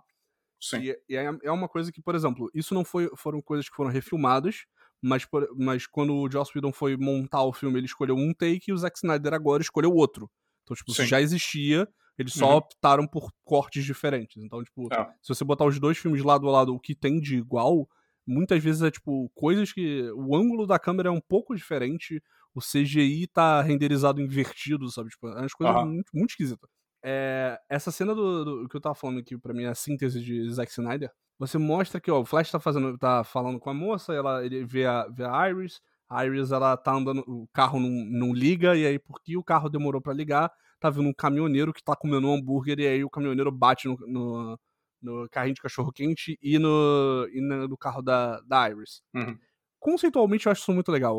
Ele encostando no vidro e o vidro dobrando antes de quebrar. Sim. O, o detalhe que, ele, que, que o Flash ele não pode simplesmente puxar a Iris, porque, tipo, os poder, quando ele, ele, corre tão rápido que tipo, ele, ele faz atrito nas coisas, então você Sim. vê ele andando e o chão estourando no pé dele, então ele tem que ter todo o cuidado de puxar. Eu acho isso muito legal. Mas agora, você tem que renderizar o gergelim do hambúrguer caindo no slow. tipo, sério, o cachorro quente, a salsicha girando no ar enquanto, enquanto a Iris voa pra morte certa dela. Tipo, sério que você precisa fazer isso, Se sabe? você for visionário, você precisa fazer isso, Bruno. Então, tipo, é, é, é, isso, sabe? É uma coisa que eu tava. Eu ontem tava ouvindo How Did This Get Made, que é um podcast que fala sobre filmes é, que não são bons, né? Sim. Eles fizeram um especial sobre o Zack Snyder, inclusive é até engraçado, porque eles geralmente criticam muitos filmes e eles estão falando que eles gostaram do filme. Sim. Esse podcast é, é bem legal, inclusive. E aí eles falam uma coisa que, que é verdade, eu, eu já vi outras pessoas falando. Existe um ponto, um, um meio termo entre o filme do Joss Whedon de duas horas e a loucura de 4 horas e 2 minutos do Zack Snyder, que é um filme legal, sabe? É um Sim. filme interessante de se ver no cinema. Uhum. É um filme que você vai ver e você vai lembrar de cenas e coisas que acontecem, mas que não precisa do slow motion no Gergelin, sabe? tipo, é. É, é, é, esse nível, sabe? Eu acho que foi o contrário. Ele foi tanto, tipo, ah, faz o que você quiser, Zack Snyder. Vai ser feliz. É tipo, divirta-se com o filme que você fez há quatro anos atrás, sabe? E aí ele, ele pegou todos os takes e todos os efeitos que já estavam prontos. É. E, e, isso acaba tornando a, situação, a, essa cena, por exemplo, que você não gostou, sabe? E a mesma é. coisa, eu não vou, não vou descrever a cena do Cyborg, porque é basicamente a mesma coisa, sabe? É, a cena do Cyborg, embora a cena do Cyborg seja mais interessante, eu acho, pelos conceitos que ele evoca. Porque, assim, o, o Cyborg, basicamente, ele é o maior hacker vivo. Meio que, meio que o filme estabelece ele como, literalmente, um cara que pode fazer o que quiser, desde que tenha alguma conexão com a internet ou com alguma rede, ele pode fazer o que ele quiser com o pensamento. Então eles exemplificam isso com uma gravação do pai dele descrevendo as habilidades dele, as potencialidades dele, e você vê meio que ele visualizando esses, esses poderes num ambiente virtual, onde ele vê meio que o universo financeiro, assim, as bolsas lutando entre si, que é... é... uma cena que, né, pô, é, vai lá, não precisa. Se você já vai mostrar ele fazendo a parada com a, com a senhora no caixa eletrônico, você precisa mesmo descrever isso tudo, sabe? É, é, é não precisava. Mas, mas, ainda assim, tipo, eu, eu tipo, das, das, das sequências de introdução, eu prefiro essa, assim. Porque, tipo, uhum. O que me. Porque ele segue em frente, ele tá observando uma. Enquanto tem a narração do pai falando sobre o que ele pode fazer, ele tá observando uma, uma mulher, que é uma garçonete, tem uma filha e tal. E você percebe que essa mulher tá passando por problemas inclusive financeiros. E aí, tipo, em algum momento ele, ele, ele decide que ele vai dar mais dinheiro para ela. Então ele cria uma pilha de dinheiro virtual, assim, uhum. e o uhum. dinheiro dela aumenta. Aí você corta pro mundo real e você percebe que ele tá olhando para ela num caixa eletrônico. E aí ela toma um susto e começa a comemorar, porque, tipo, caramba, agora eu não tinha dinheiro, agora eu tenho. Ele, ele se afasta sorrindo porque ele fez uma coisa boa. Eu acho essa cena, tipo, apesar de tudo, toda a estranheza dela, eu acho que essa cena tem muito coração, assim. E me fez não. pensar que, tipo, é, pô, era esse cara que ele queria que fosse de fato o centro dramático do filme, sabe? Não, e assim, só deixando claro, eu gosto muito dessa cena. Eu, uhum. eu acho que ela exagera em alguns aspectos. Sim, tipo, sim. Tem três representações diferentes do Cyborg movendo dinheiro numa cena tipo, de 10 minutos, sabe? Eu acho que é um pouco é. demais. Mas é sim. detalhe, sabe? Tipo, é coisa que, ah, beleza, tá lá, é só meio esquisito isso. É redundante de, em certas formas. Mas eu gosto muito dessa cena. E é até engraçado, porque você tem um tom diferente pro, pro Cyborg. É, uhum. Foi o que minha esposa falou, né? O Cyborg nesse filme, ele é o Frankenstein, sabe? Sim. Tipo, isso que é legal, sabe? Você entende o que ele tá querendo fazer com o Cyborg. No, no corte original, o Cyborg é um, um cara que é um super-herói e ele tá, ele tá irritado que ele é um super-herói. Sabe? Tipo, é. Ele parece blazer o fato que ele consegue fazer qualquer coisa que ele quiser com o poder da mente, sabe? E, e meio que não tem explicação do porquê ele tá assim. E a, nessa versão você entende perfeitamente. Ah. E uma outra parada sobre o Cyborg, que é, assim, tem, acho que é o Grant Morrison, que é o autor de quadrinhos que também trabalhou muito com a DC e costuma ser bem elogiado e tal. Eu nunca li muita coisa dele. Mas eu acho que tem uma parada que ele fala que é tipo assim, cara, quando você trabalha com personagens da Liga da Justiça, você tem que entender que eles são deuses. Você tem que Sim. partir desse princípio, porque senão você não vai conseguir fazer boas histórias. Você tem que entender que tipo, eles são representações de deuses. E eu consigo entender isso com, por exemplo, o Superman, a Mulher Maravilha, o Batman e tal. Todos eles parecem mais arquetípicos, digamos assim. Uhum. É, e também os poderes deles são muito exagerados, mesmo que seja só a inteligência, no caso do Batman, sei lá. O Flash é super rápido, o Aquaman comanda os sete, os sete mares e tal. O Cyborg me parecia o mais solto nesse sentido. E aí não, cara, os, os, caras vão lá e transformam ele numa espécie de deus mesmo. Porque o cara literalmente Sim, pode é... mudar a balança militar e financeira do mundo com pensamento. Sim. É, é engraçado, né? ele coloca o Cyborg no, em pé de igualdade com os outros, que não pois era uma é. coisa que, que acontecia no, no filme original. É, sobre isso que você falou do, de como escrever heróis da DC, eu acho que isso é parte do, do porquê eu particularmente não sou tão fã uhum. dos personagens da DC. Porque eu acho que a DC, e aí eu, eu, eu, eu confesso, Josué, eu só aceitei gravar o randômico sobre Snyder Cut pra poder falar essa frase que me veio na cabeça. O meu problema com, com a DC é o meu problema com Dragon Ball. ok. Tipo, tudo é sempre o maior de todos o tempo todo, sabe? Uhum. E eu acho que isso perde, depois de um tempo, isso perde o referencial, sabe? Entendi. É sempre, tipo, ninguém. Se você olhar os heróis da DC, pelo menos, tipo, de, de fora, convenhamos, eu não leio os quadrinhos, eu, eu assisto os filmes. É, essa, essa é a verdade do, da minha relação com a DC. Uhum. Mas assim, as falhas deles são muito. Tipo, ah, não, a gente não tinha como dar uma falha pra esse personagem. A gente vai. Tipo, o Flash vai aleatoriamente bater o pé quando ele estiver correndo, sabe? Sim. É, então, tipo, quando todo mundo é super forte, super inteligente, super rápido, ou qualquer coisa assim, é o máximo disso, parece que, parece que a coisa escala muito rápido e escala de uma forma que, para mim, depois de um tempo, simplesmente, ah, beleza, é, eu perdi, perdi qualquer conexão que isso tenha com a realidade, sabe? Eu, com, com, o mundo que, o próprio, que a própria história se estabelece, sabe? Sim. O, quando o Cyborg, ele, o cara tá falando, não, você consegue é, rebalancear a economia do planeta com o pensamento tá, é, isso é um problema que você meio que, tipo, depois de salvar, salvar o mundo do, do Lobo da Steppe, você podia resolver todos os problemas do planeta Terra piscando o olho, rapidão, sabe? É. Eu acho que falta. É, e aí, é, se você olhar, tipo, ah, o Batman ele é super inteligente. Mas, tipo, o Batman é um ser humano, sabe? Ele, ele não foi abençoado pelo, pelo, por alguma coisa, ou é um morcego que ele viu deu superpoderes de inteligência para ele. Ele é só um cara extremamente inteligente, num ponto absurdo. Então eu acho que isso acaba prejudicando. Tipo, isso nos quadrinhos é, é ótimo. Você consegue escrever histórias que sempre escalonam de poder. Uhum. Mas quando você passa para um filme, eu acho que isso acaba sendo um, um, um problema. Que é a coisa que todo mundo fala que o super-herói. Que o super-homem é o super-herói mais chato de todos. Porque ele é, ele é infalível, sabe? Sim. E não é verdade nos quadrinhos, mas nos filmes meio que é, sabe? É. Essa, essa é a minha, minha, minha encrenca com, com a DC num, como um conceito, sabe? O que ela faz com os heróis. Eu acho que isso acaba não funcionando tão bem em filme, porque para um filme você precisa se conectar com a humanidade dos personagens. Quando você tira o arco do ciborgue do corte original, você perde a única coisa remotamente humana que tinha naquele filme, sabe? Pois é. E ele e o Flash, sabe? É. Que, beleza, o Flash ele consegue correr na velocidade da luz, mas pelo menos ele é um, é um adolescente, sabe? Ele é jovem, ele, ele não tá seguro de si. É. Sabe? Eu acho, eu concordo com o que você tá falando. É realmente bem mais fácil nos, nos quadrinhos lidar com isso. Os filmes, eu acho que até mesmo O Homem de Aço, que é o filme do Snyder mesmo, teve dificuldade de lidar com isso. E o Batman vs Superman tentou de alguma maneira que foi meio desastrado, assim. Mas, assim, estranhamente, eu acho que nesse filme foi o que eles conseguiram lidar com isso de maneira um pouco melhor, no sentido de que, tudo bem, eles têm todas essas potencialidades e tal, e a ameaça com a qual eles estão lidando desde o início é um negócio cósmico enorme, enfim, o vilão do filme é o principal é o é o Steppenwolf, mas o Steppenwolf é um rufião do Darkseid. Darkseid é o maior vilão da DC, ele está vindo basicamente para dominar a Terra, escravizar a humanidade e conseguir uma coisa chamada equação antivida. Enfim, não vamos entrar aqui em todas as, as referências disso, mas é basicamente isso. Ele é um déspota cósmico. Então é um negócio que, tipo, a escala é muito grande desde o início. Mas eu, eu acho que a maneira como eles tentaram resolver isso, a questão da humanidade dos personagens no filme do Snyder, no Snyder Cut, eu, eu acho que, francamente, acho que eles conseguiram, é a noção de a noção de se unir, a noção de família. Que, de novo, é um negócio super super cheesy, super, é, sabe, infantil mesmo, porque de fato é super-heróis são uma criação infantil, lidem com isso. Uhum. Mas tem, tem algumas cenas, cara, em que isso fica muito claro, assim, nem que seja só o Batman falando, cara, durante muito tempo eu tentei só desunir a gente, só nos separar, agora eu quero que a gente fique junto.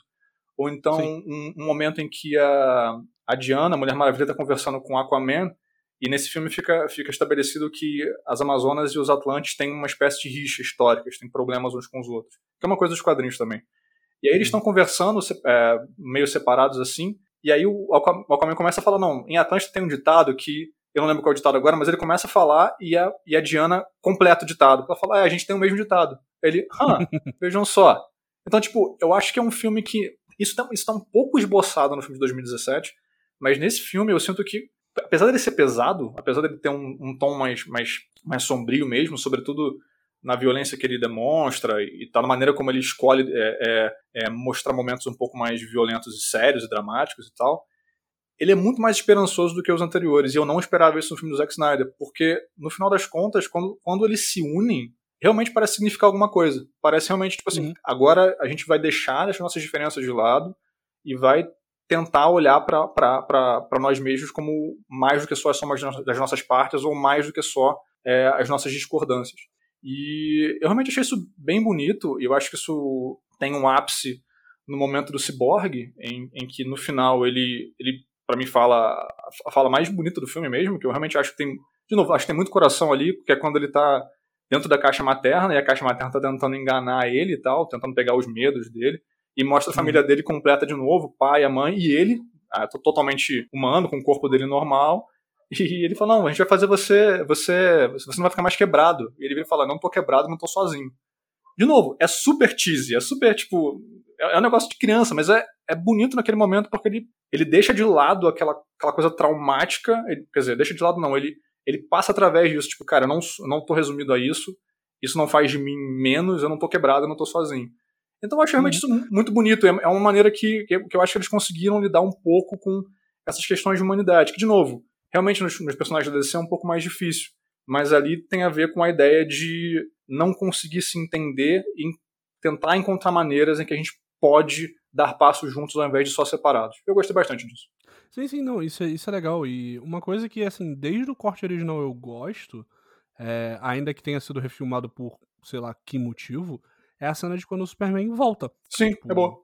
Que, que, assim, ainda que eu acho o pulo que eles dão Pra, tipo, ou oh, vamos usar isso aqui para reviver o Superman. Eu ainda acho que. Que até no corte do Snyder é muito tipo, pera, quê? Sabe? Tipo, uhum. do, parece que. Ainda que tenha uma explicação um pouco melhor, porque nessa versão do filme mostra que o. Que o Victor, né? O, o Cyborg, ele tava morto. Ele não tava só, tipo, ele só não tinha sido vítima de um, de um acidente e, e tinha perdido partes do corpo, sabe? Ele tava morto, ele Sim. reviveu, sabe?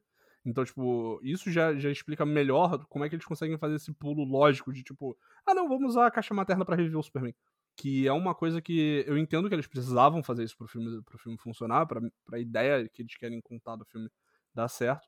Mas é uma coisa que meio que vai, de, tipo, surge do nada, mas o, o resultado dela eu acho legal. Sim. A forma como o Superman, ele, ele começa a lembrar dele mesmo, tipo, quando ele vai pra casa da, da família, sabe? Uhum. Ele tá conversando com a Lois e aí ele fala: Não, não, minha mãe não gostava disso. Tipo, minha mãe não gosta disso. E aí ele, pera. E, tipo, ele para, ele vê. Não, não, tô lembrando as coisas. Sim. Assim, tipo, eu acho mais interessante. E, tipo, e é humano, sabe? E é dar é. humanidade pro personagem que é fundamentalmente não. Ele não é humano em nenhum sentido da palavra, sabe? É. Então, tipo, eu acho que ele, o filme tem esses momentos, ainda que falta, tipo, por exemplo, falta um pouco pro Aquaman, é, falta um pouco pra Mulher Maravilha também, eu acho que falta, tipo ela é o, o corte do, do Joss Whedon ele muita coisa que foi adicionada foi uma tensão que ela tem com o Batman né uhum. tipo, fica eles têm um clima durante o filme todo que uhum. assim ainda que eu ache a forma que é feito eu acho esquisito pra cacete mas eu acho que como ideia eu acho que acaba funcionando um pouco pra, pra Diana não pro Batman porque o Batman aqui eu acho muito mais legal porque é a coisa do até o Alfred fica, cara, como assim? Ele fica incrédulo a maior parte do filme porque, tipo, é o Bruce Wayne tendo fé em alguma coisa, sabe? Sim, sim. Tipo, e aí ele, ele não é que ele tá feliz de tá, de tá tentando salvar o mundo, mas parece que ele tá se sentindo completo ali, sabe? Sim. Tem, e, e, é uma coisa que eu acho até interessante que conecta até com o epílogo, sabe? Que é a cena do, do Batman com o Coringa, que a gente pode falar isso um pouco mais pra frente.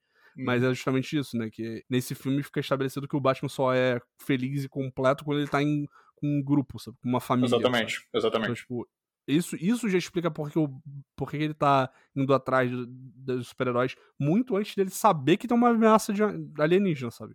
Ele simplesmente, ele, ele, depois que o Superman morre, ele decide que tem que unir pessoas com poderes para conseguir proteger o mundo de ameaças, mesmo que ele não saiba que já está acontecendo uma, sabe? Então, tipo, é. acaba que acaba que esses momentos que tem um um resquício de humanidade no filme são os que fazem o filme funcionar no final das contas.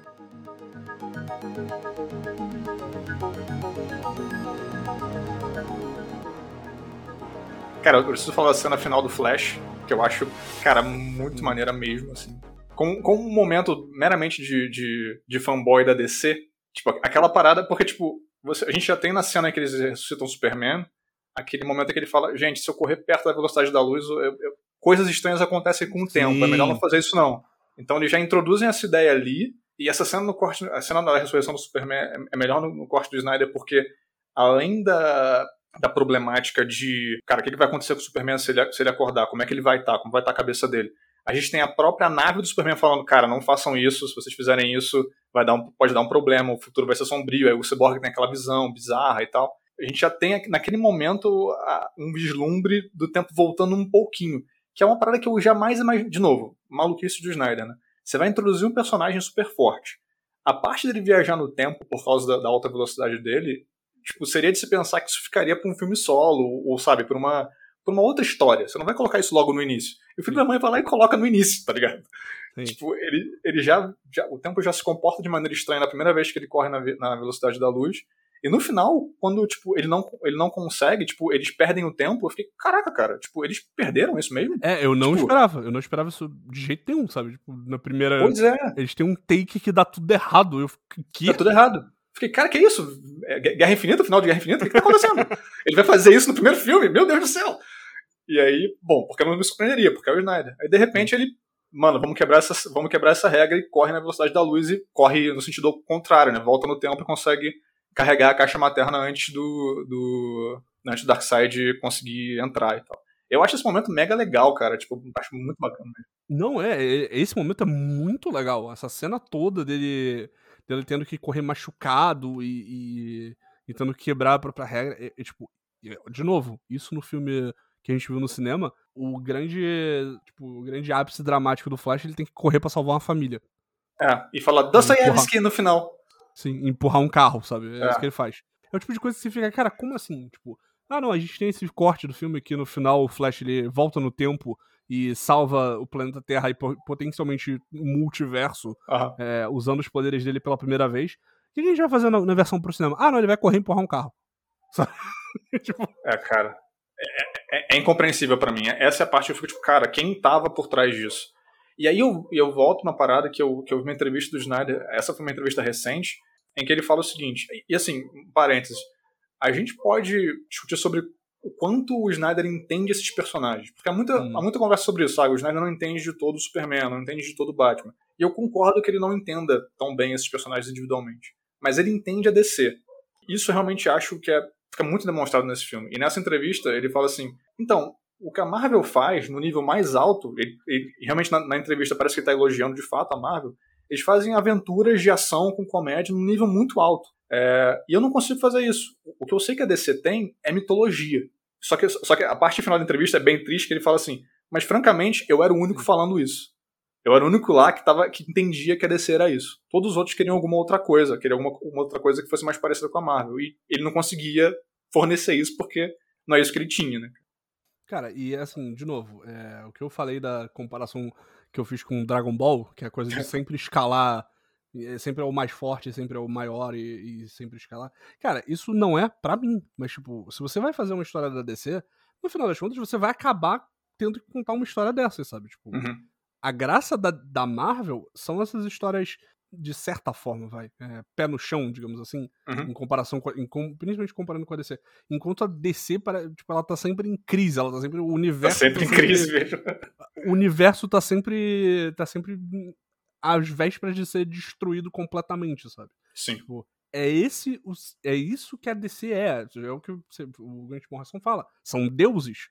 Você uhum. não pode, tipo, se você tá falando de deuses, você não pode tentar tirar isso dele, sabe? Tipo, uhum. você não pode tentar fazer o Flash correr para empurrar um carro. Você tem que, é. você tem que fazer o Flash voltar no tempo e salvar todo mundo. E numa parada que, tipo, ele, ninguém sabe que ele fez isso, se você parar pra pensar. Pois é. Tipo, ele correndo, ele, foi, ele, ele fala, ele pensa, né, enquanto ele tá correndo, ele fala, tipo, ah, ninguém vai saber disso, mas eu queria que, pai, eu queria que você soubesse, eu Sim. fui um deles, sabe? Tipo, eu, ele, ele, ele fala para ele mesmo, e, tipo, é esse é o, essa satisfação dele de, no final do filme. Tipo, é ele salvar o universo e ninguém fazer ideia de, do que, que, ele acabou de fazer. Sim. Nem o Superman, sabe, que consegue ver ele correndo. Que, pois aliás, é. eu continuo eu continuo achando isso uma das coisas mais legais desse filme. É a cena que o Flash tá indo é correr é pra, pra, lutar com o Superman quando ele acabou de reviver. E o Superman só olha pra ele. Eu acho só. Só o olhinho é muito assim. Muito legal, é. isso eu continuo achando isso muito legal. É. Eu achei que isso fosse do Idon. Por algum motivo eu achei que isso fosse do Idon, mas. É, eu também. É, duas coisas que eu achei que era do Idon era o, o Superman olhando pro, pro Flash correndo e, e toda a ideia de fazer o Cyborg e o Flash cavarem o túmulo do, do Clark. Sim, sim. A cena, a cena no Idon é diferente, mas essa cena do, do túmulo já tava no Snyder Cut. Né? Sim.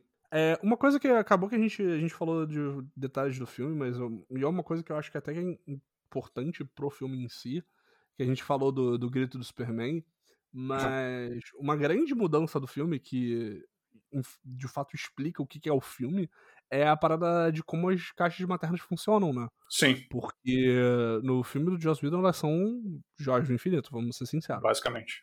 Elas são é, o MacGuffin, né? Que é aquele objeto que move a trama. Sim. Que você não pode juntar os três, senão dá ruim. É, é isso. É isso que basicamente é essa versão do filme. E aqui não, né? Tipo, ele, além deles explicarem, até. Tipo, okay, eu acho que eles explicam um pouco tarde demais o que, que, que, que são as caixas maternas, porque eu, ao longo do filme, e de novo, é um filme de quatro horas, se você explica o que, que é o, o que, que é o McGuffin do filme na hora três, eu acho que tá um pouco tarde demais, sabe?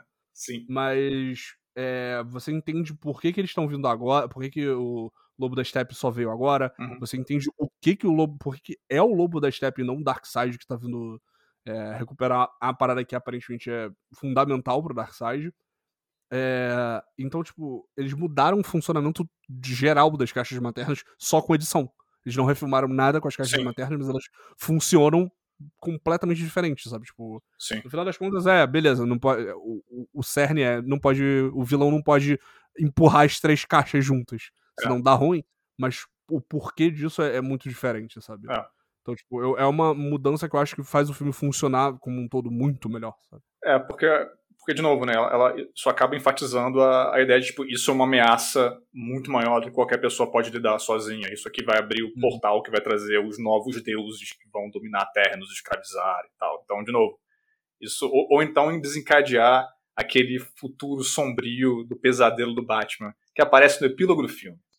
Bruno, você mandou uma mensagem dizendo assim: como o Snyder conseguiu fazer o Coringa do Jared Leto funcionar? Eu queria que você me, é. me explicasse isso, cara. Eu tô. Eh, José, eu continuo chocado com isso. Eu, eu acordei que nem o Batman, ele acordou gritando. Eu, acordei gritando, meu Deus, eu gostei do, do Jared Leto como Coringa. O que, que tá acontecendo? O que, que tá acontecendo? É, sem ar, né? De madrugada. Mas por quê? Porque, né, o filme acontece, tem 4 horas e, 2 minutos de, de Zack Snyder completamente solto, né? Solto. Fora da coleira. É, o filme tem, tem toda aquela coisa, né? Eles conseguem quebrar a unidade tem isso, né? E tem o discurso final do, do pai do Victor, né? Que, de novo, o personagem foi cortado. Que, olha só a conveniência, né? O Joss Whedon cortou todo o núcleo da família negra do é, filme. Ah, é. que coisa, não é mesmo? Enfim, tem, tem isso tudo. E aí temos o epílogo. O epílogo, ele se passa nesse futuro... No futuro onde todo o planeta se tornou um país de terceiro mundo num filme, num filme de ação, né? Porque tá tudo amarelo. E a gente tem vislumbres desse, desse mundo, né? Quando o Cyborg tem a visão da nave do Superman Sim. que mostra esse futuro. É, a gente vê. E a gente vê o Batman é, escondidinho, né? É, dos, dos parademônios e do, das tropas do Darkseid que estão na Terra. Uhum. E aí ele fala, galera, pode sair do esconderijo. E tá aí, limpo. Tá limpo. E aí vem, vem uma, uma trupe muito nada a ver, que eu acho muito legal. Eu, não ironicamente, adoro essa cena. É, e é, Sério, é, eu, eu, gosto muito dessa cena. Caraca! Porque eu acho muito legal. Parece que, tipo assim, jogaram o nome de todos os personagens que a DC tinha mostrado no cinema. E aí, tipo, o que caiu virado pra cima? Tá, tá nessa cena. Então vai ser a Mera, com, a Mera com dois latão d'água e, e, e, o Pentadente. O, o Flash com aquela armadura, que não tem nenhuma explicação do porquê ele precisa de uma armadura agora e o seu bigode. Uhum. É, a, a, a, explicação é, ele precisa para aparecer na cena do Batman vs Superman, né? Mas enfim. Batman Superman, exatamente. É, o Cyborg com três braços e ele andando que nem, tipo, mais Frankenstein do que nunca, né? Porque ele, ele tá todo curvo, com uma capa. E aí aparece é. o. Tá com uma capa, brother. Por que você precisa de uma capa no mundo que acabou, sacou? É tipo. É uma série de escolhas você, muito. Você não tem pele, brother. Você não tem pele. Vai entrar água no seu circuito, vai entrar pó no seu a circuito. A única poeira, parte pô. sua que tem pele é que você não tá cobrindo com a capa, cara. É, aí aparece o Deathstroke, né? Que é, que é o, o, famoso Nunca vai acontecer, né? Saudade do meu ex. Que é, que é o Deathstroke, é um personagem que, cara, eu lembro que quando eu via o corte original, eu fiquei, caraca, que irado, vai aparecer o Deathstroke. E aí cancelaram o filme. É, e aí apare... É, eu falei da Mera, falei do Cyborg, falei. Falei do Deathstroke. E aí, por último. Tem um cara aí parado. Um bro... eu não acredito nisso até hoje. É, até agora. Mas enfim, aí a Mera começa a falar que Batman, você nunca perdeu ninguém. Você é tão bosta. Eu vou matar o, eu vou matar o Darkseid com meu sotaque britânico. E aí, e aí você ouve aquela risada cretina sem ar do Jared Leto, e aí corta a câmera, e tem um brother sentado num carro, e é o Coringa, cara. E aí, Coringa. a única coisa que eu me pergunto é, por quê? Por quê? Quem, Quem por quê? trouxe esse malandro, sabe? Qual é a função social do Coringa no fim do mundo, sabe? E aí o Coringa de cabelo comprido, ele tá usando um colete da SWAT cheio de, cheio de distintivo de policial de Gotham. E aí ele começa a falar: Não, não, porra, o Batman já perdeu o pai, já perdeu a mãe, já perdeu o filho adotivo. Né, Batman? E eles têm um diálogo que o Ben Affleck fala: Eu vou te matar, seu filho da puta. Porque eu prometi pra Harley Quinn que a gente claramente não ia ter como chamar a Margot Robbie pra filmar isso. Claro. É, eu prometi pra Harley Quinn que eu ia te matar. E aí o, o Jared Leto, cara, eu não consigo levar a sério essa cena porque ela é tão.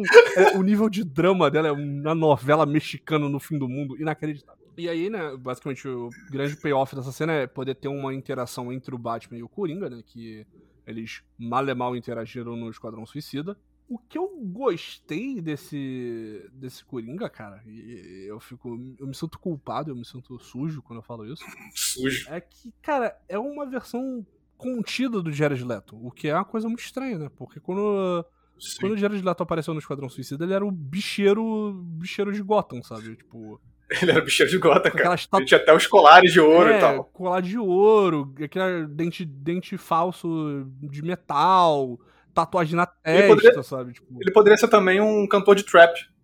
É, ele era, é a versão Coringa Trapper, sabe? Tipo. Então, tipo, eu achei interessante. O que eu gostei dessa cena e o que eu gostei do Jared Leto é que, tipo, eles refizeram um pouco o Coringa, tipo, é um nano reboot Sim. do Coringa pra uma cena. Porque ele não tem. Tipo, eu não acredito que no, no meio do, do fim do mundo ele parou para tirar as tatuagens da testa, por exemplo. Pois é. E é legal, eles conseguiram fazer uma coisa que, tipo, eu, eu, isso é uma coisa que eu ia até te perguntar. Você acha que a gente vai ver a continuação do Snyder, do universo do Snyder? Cara, então. A versão mais cética do Josué vai dizer que não, cara, isso nunca vai acontecer. Mas essa versão do Josué também já disse lá atrás que a gente nunca veria o Snyder Cut. É, porque é isso que eu fiquei. Essa é a impressão que eu tive, cara. Eu acho que esse epílogo ele serve para uma coisa. Esse epílogo serve para te dar um mergulho. Do, é, o, é o Zack Snyder falando: olha, eu não vou mais dirigir a continuação do, da Liga da Justiça, mas olha o que eu ia fazer. Se eu dirigisse, ia ser mais ou menos assim. Se eu dirigisse, ia ser isso. Ia ter um lanterna verde morto na, no, na, no salão da Liga da Justiça, sabe? Tipo, pois é, cara. A, o que eu gosto dessa cena, resumindo, eu gosto dessa dinâmica, sabe? Tipo, é a dinâmica que a gente, que a, que a gente vê nos quadrinhos. É o, o, Batman e o Coringa, eles são melhores amigos, no final das contas. De certa forma, sabe? Os, um precisa do outro. E, e, o fato de a gente nunca ter visto eles dois interagindo é muito estranho. É. Então, tipo, é uma, uma cena boba que não vai dar em nada, eu espero. Porque eu quero. Eu, apesar de eu ter gostado do Coringa do Jared Leto nessa cena, eu quero nunca mais ver o Coringa do Jared Leto na minha vida. Por favor. E ainda termina com o Superman chegando, né? No futuro zoado e malvadão. Pra matar todo mundo e acaba o filme. E acaba o filme. E sobre o que você perguntou, né, de se o Zack Snyder entende esses personagens, cara, eu acho que ele não sabe o que fazer com o Superman, porque uhum. todos os filmes do Superman envolvem o Superman ficar malvado. De alguma forma, sim. Tipo, ele, ele só sabe lidar com o Superman com o Superman sendo um vilão. Isso é uma pena para quem gosta do personagem, eu acho. Tipo, porque você nunca vê o Superman só sendo o, o cara que ele, ele, nunca quebra contra nada, sabe? Tipo, ele é sempre a melhor pessoa, melhor versão da humanidade possível. sabe? Eu acho que isso, é, isso é o grande, o grande crime, digamos assim, que é cometido pelo Zack Snyder nos filmes dele da DC.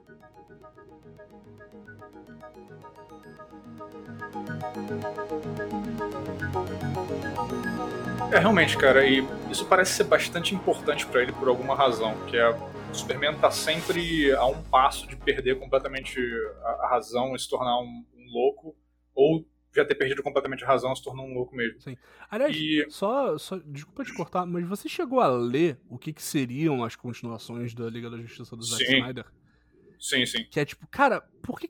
O Zack Snyder, ele, é, é, assim, a gente sabe que o Zack Snyder passou por muita coisa nessa vida. Mas quando ele escreveu esses filmes, ele não tinha passado por tantas dessas coisas, sabe? pois é. é o cara parece que ele, não, ele é imune à alegria, sabe? Porque assim. Ele é imune à alegria. Pra quem não sabe, a continuação do filme seria a gente descobrir que o Batman engravidou a Lois Lane. Tá? Uhum. Porque, é. de alguma forma, isso faz sentido. Aí... Não, pera, pera. Acho que não, cara. Sim? Então, Ia ter isso mesmo? Ia ter. Porque o que, que acontece? O 2 ia ser no, no futuro pós-apocalíptico, né? Na distopia Sim. maluca.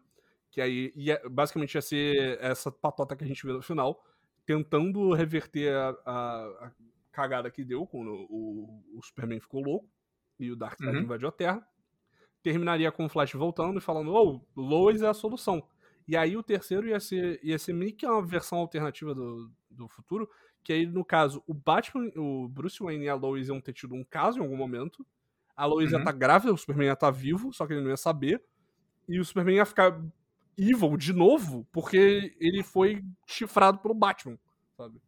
É, o que eu tinha lido, eu, eu tinha lido essa parada do, do, do, do relacionamento entre, a, entre Batman e a Lois, mas assim, acho que o que eu li foi que sim, o segundo filme ia ser nesse futuro pós-apocalíptico, ia ter uma Guffin de novo, eles procurando alguma forma de de energia para poder é, para poder energizar o, um, uma parada que eu esqueci o nome agora, mas é um, é um negócio bem importante no universo DC, é para mandar o Flash né? de volta. A esteira do tempo. É a esteira, é a esteira cósmica lá. É.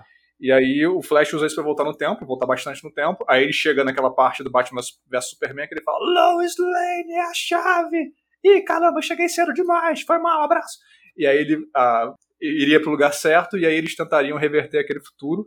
E eles reverteriam esse futuro, e no final, no terceiro filme, a gente veria, na verdade, um filho do Clark com a Lois, que seria o Bruce Kent, que seria o próximo Batman. Ai, meu Deus do céu.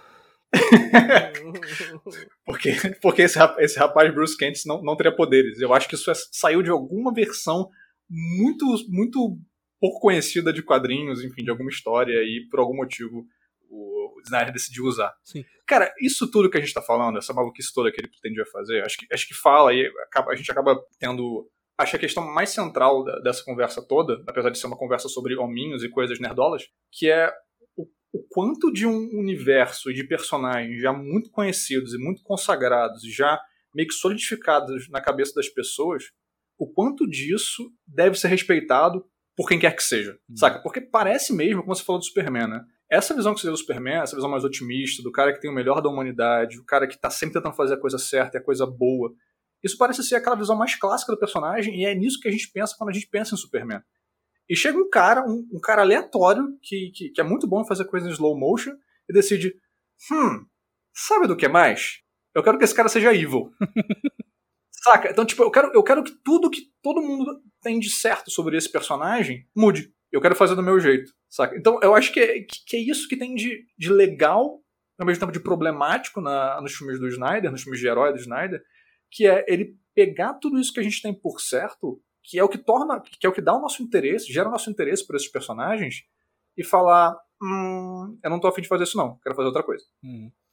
Não, mas aí, aí você fica pensando, por mais que seja legal ele fazer isso e ele ter a própria interpretação desses personagens, no final das contas você pensa, tá, por que, que ele tá usando a Liga da Justiça, então? Sabe?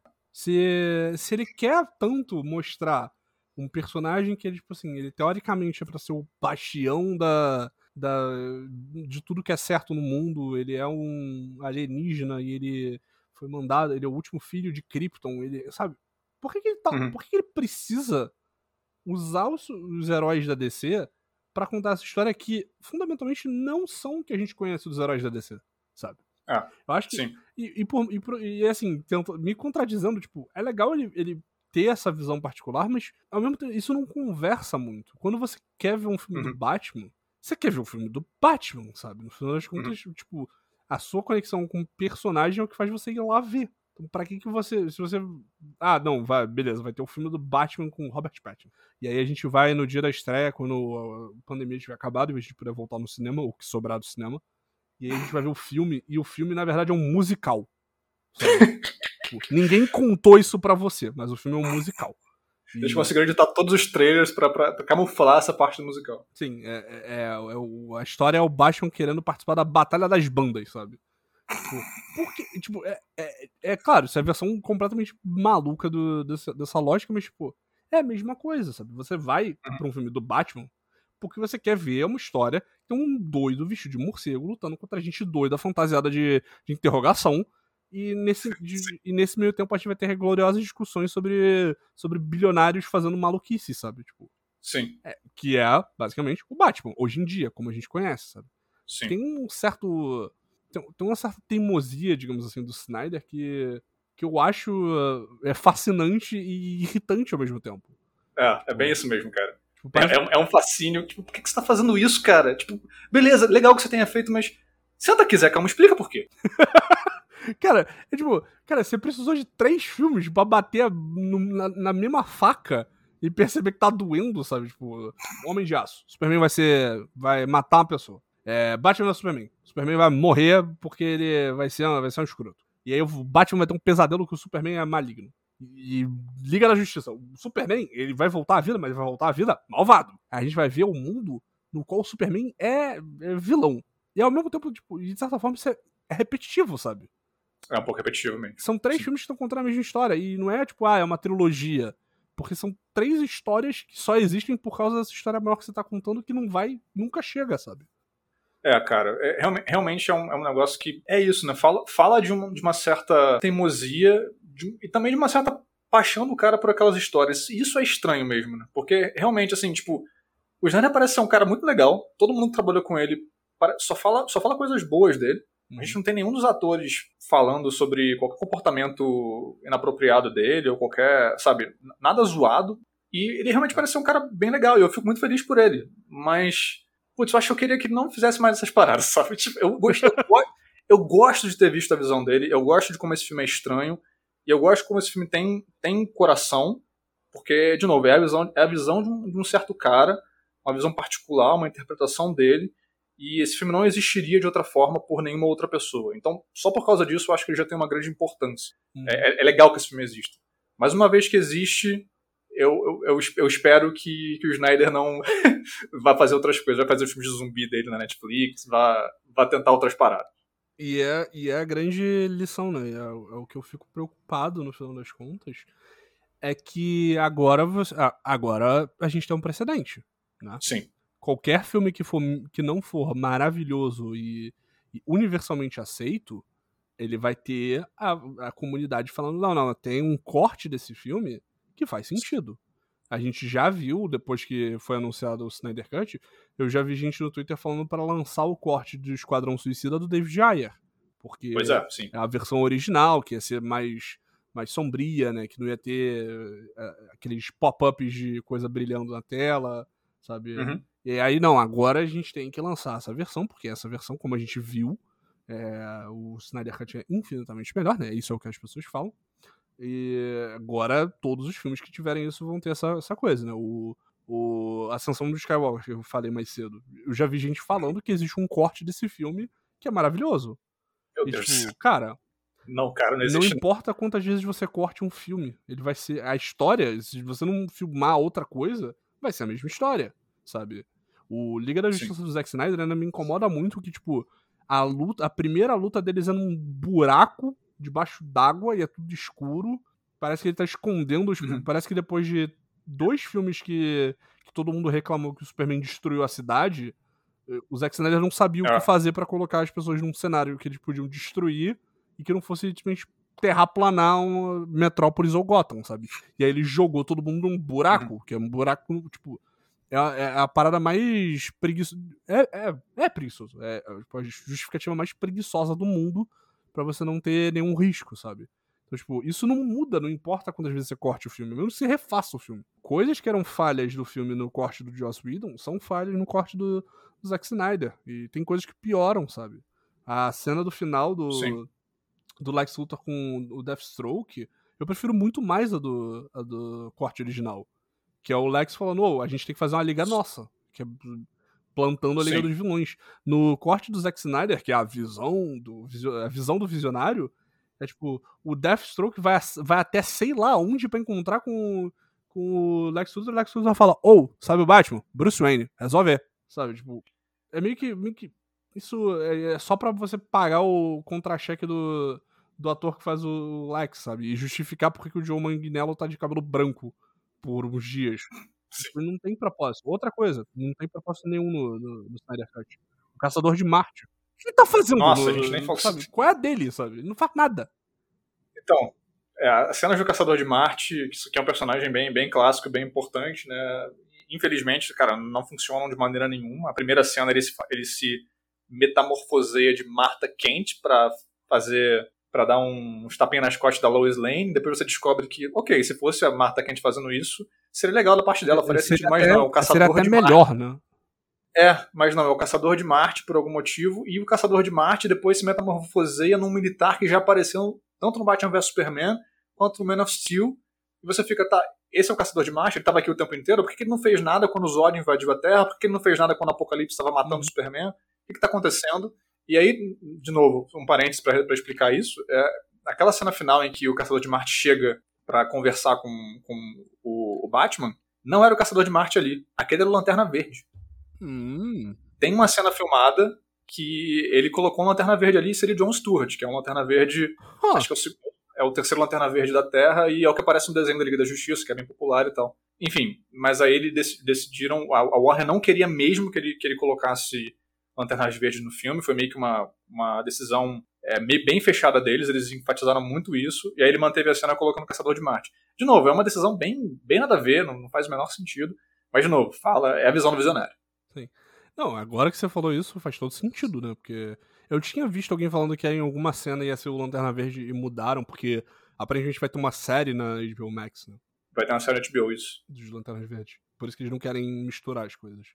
Mas é, porque o Caçador de Marte aparece em duas cenas e não faz o menor sentido, sabe? Tipo, não faz. Ele, não faz ele poderia não estar no filme. Eu entendo que você quer mostrar que esse ator ia ser um super-herói. E, de novo, é aquela coisa. Ele, ele queria respingar alguma coisa do, da visão dele pro futuro num filme que não, não cabe o Caçador de Marte. Mas é. É a visão do visionário. E eu queria só, como uma última coisa, apontar para o seguinte, senhor Bruno Grande. É, já existe uma, uma, versão do Batman em que ele canta. Você falou aí do musical do Batman mas no excelente desenho Liga da Justiça Sem Limites, nós temos um episódio em que o, uma feiticeira transforma a Mulher Maravilha num porco. Ui? Tá? É, uma feiticeira, que é a Circe, transforma a Mulher Maravilha num porco, e ela desafia o Batman, fala, eu só vou desfazer isso depois que você me entregar a coisa mais importante que você tem. E aí, corta a cena, as luzes se acendem, tá o Batman num palco, com as pessoas observando, e o Batman começa a cantar. Solidão, solidão, estou só, você nem José, você tá inventando isso. Eu não estou, eu não tô, eu não tô inventando isso. Eu vou tentar colocar essa cena no, no link do post, no link do post. Caraca, eu preciso ver isso agora. Essa, essa cena existe e só pra você, então, só pra você saber que caso pareça um musical do Batman, é, o excelente desenho Liga da Justiça Sem Limite já plantou essa ideia lá atrás, continuando a ser a melhor versão do universo DC em qualquer Lembra que eu era seu, não sou mais. E como eu queria ser tudo seu. Vai manter sua parte no trato? Trato é trato. Ele já pode parar. Mas nem pensar. Solidão.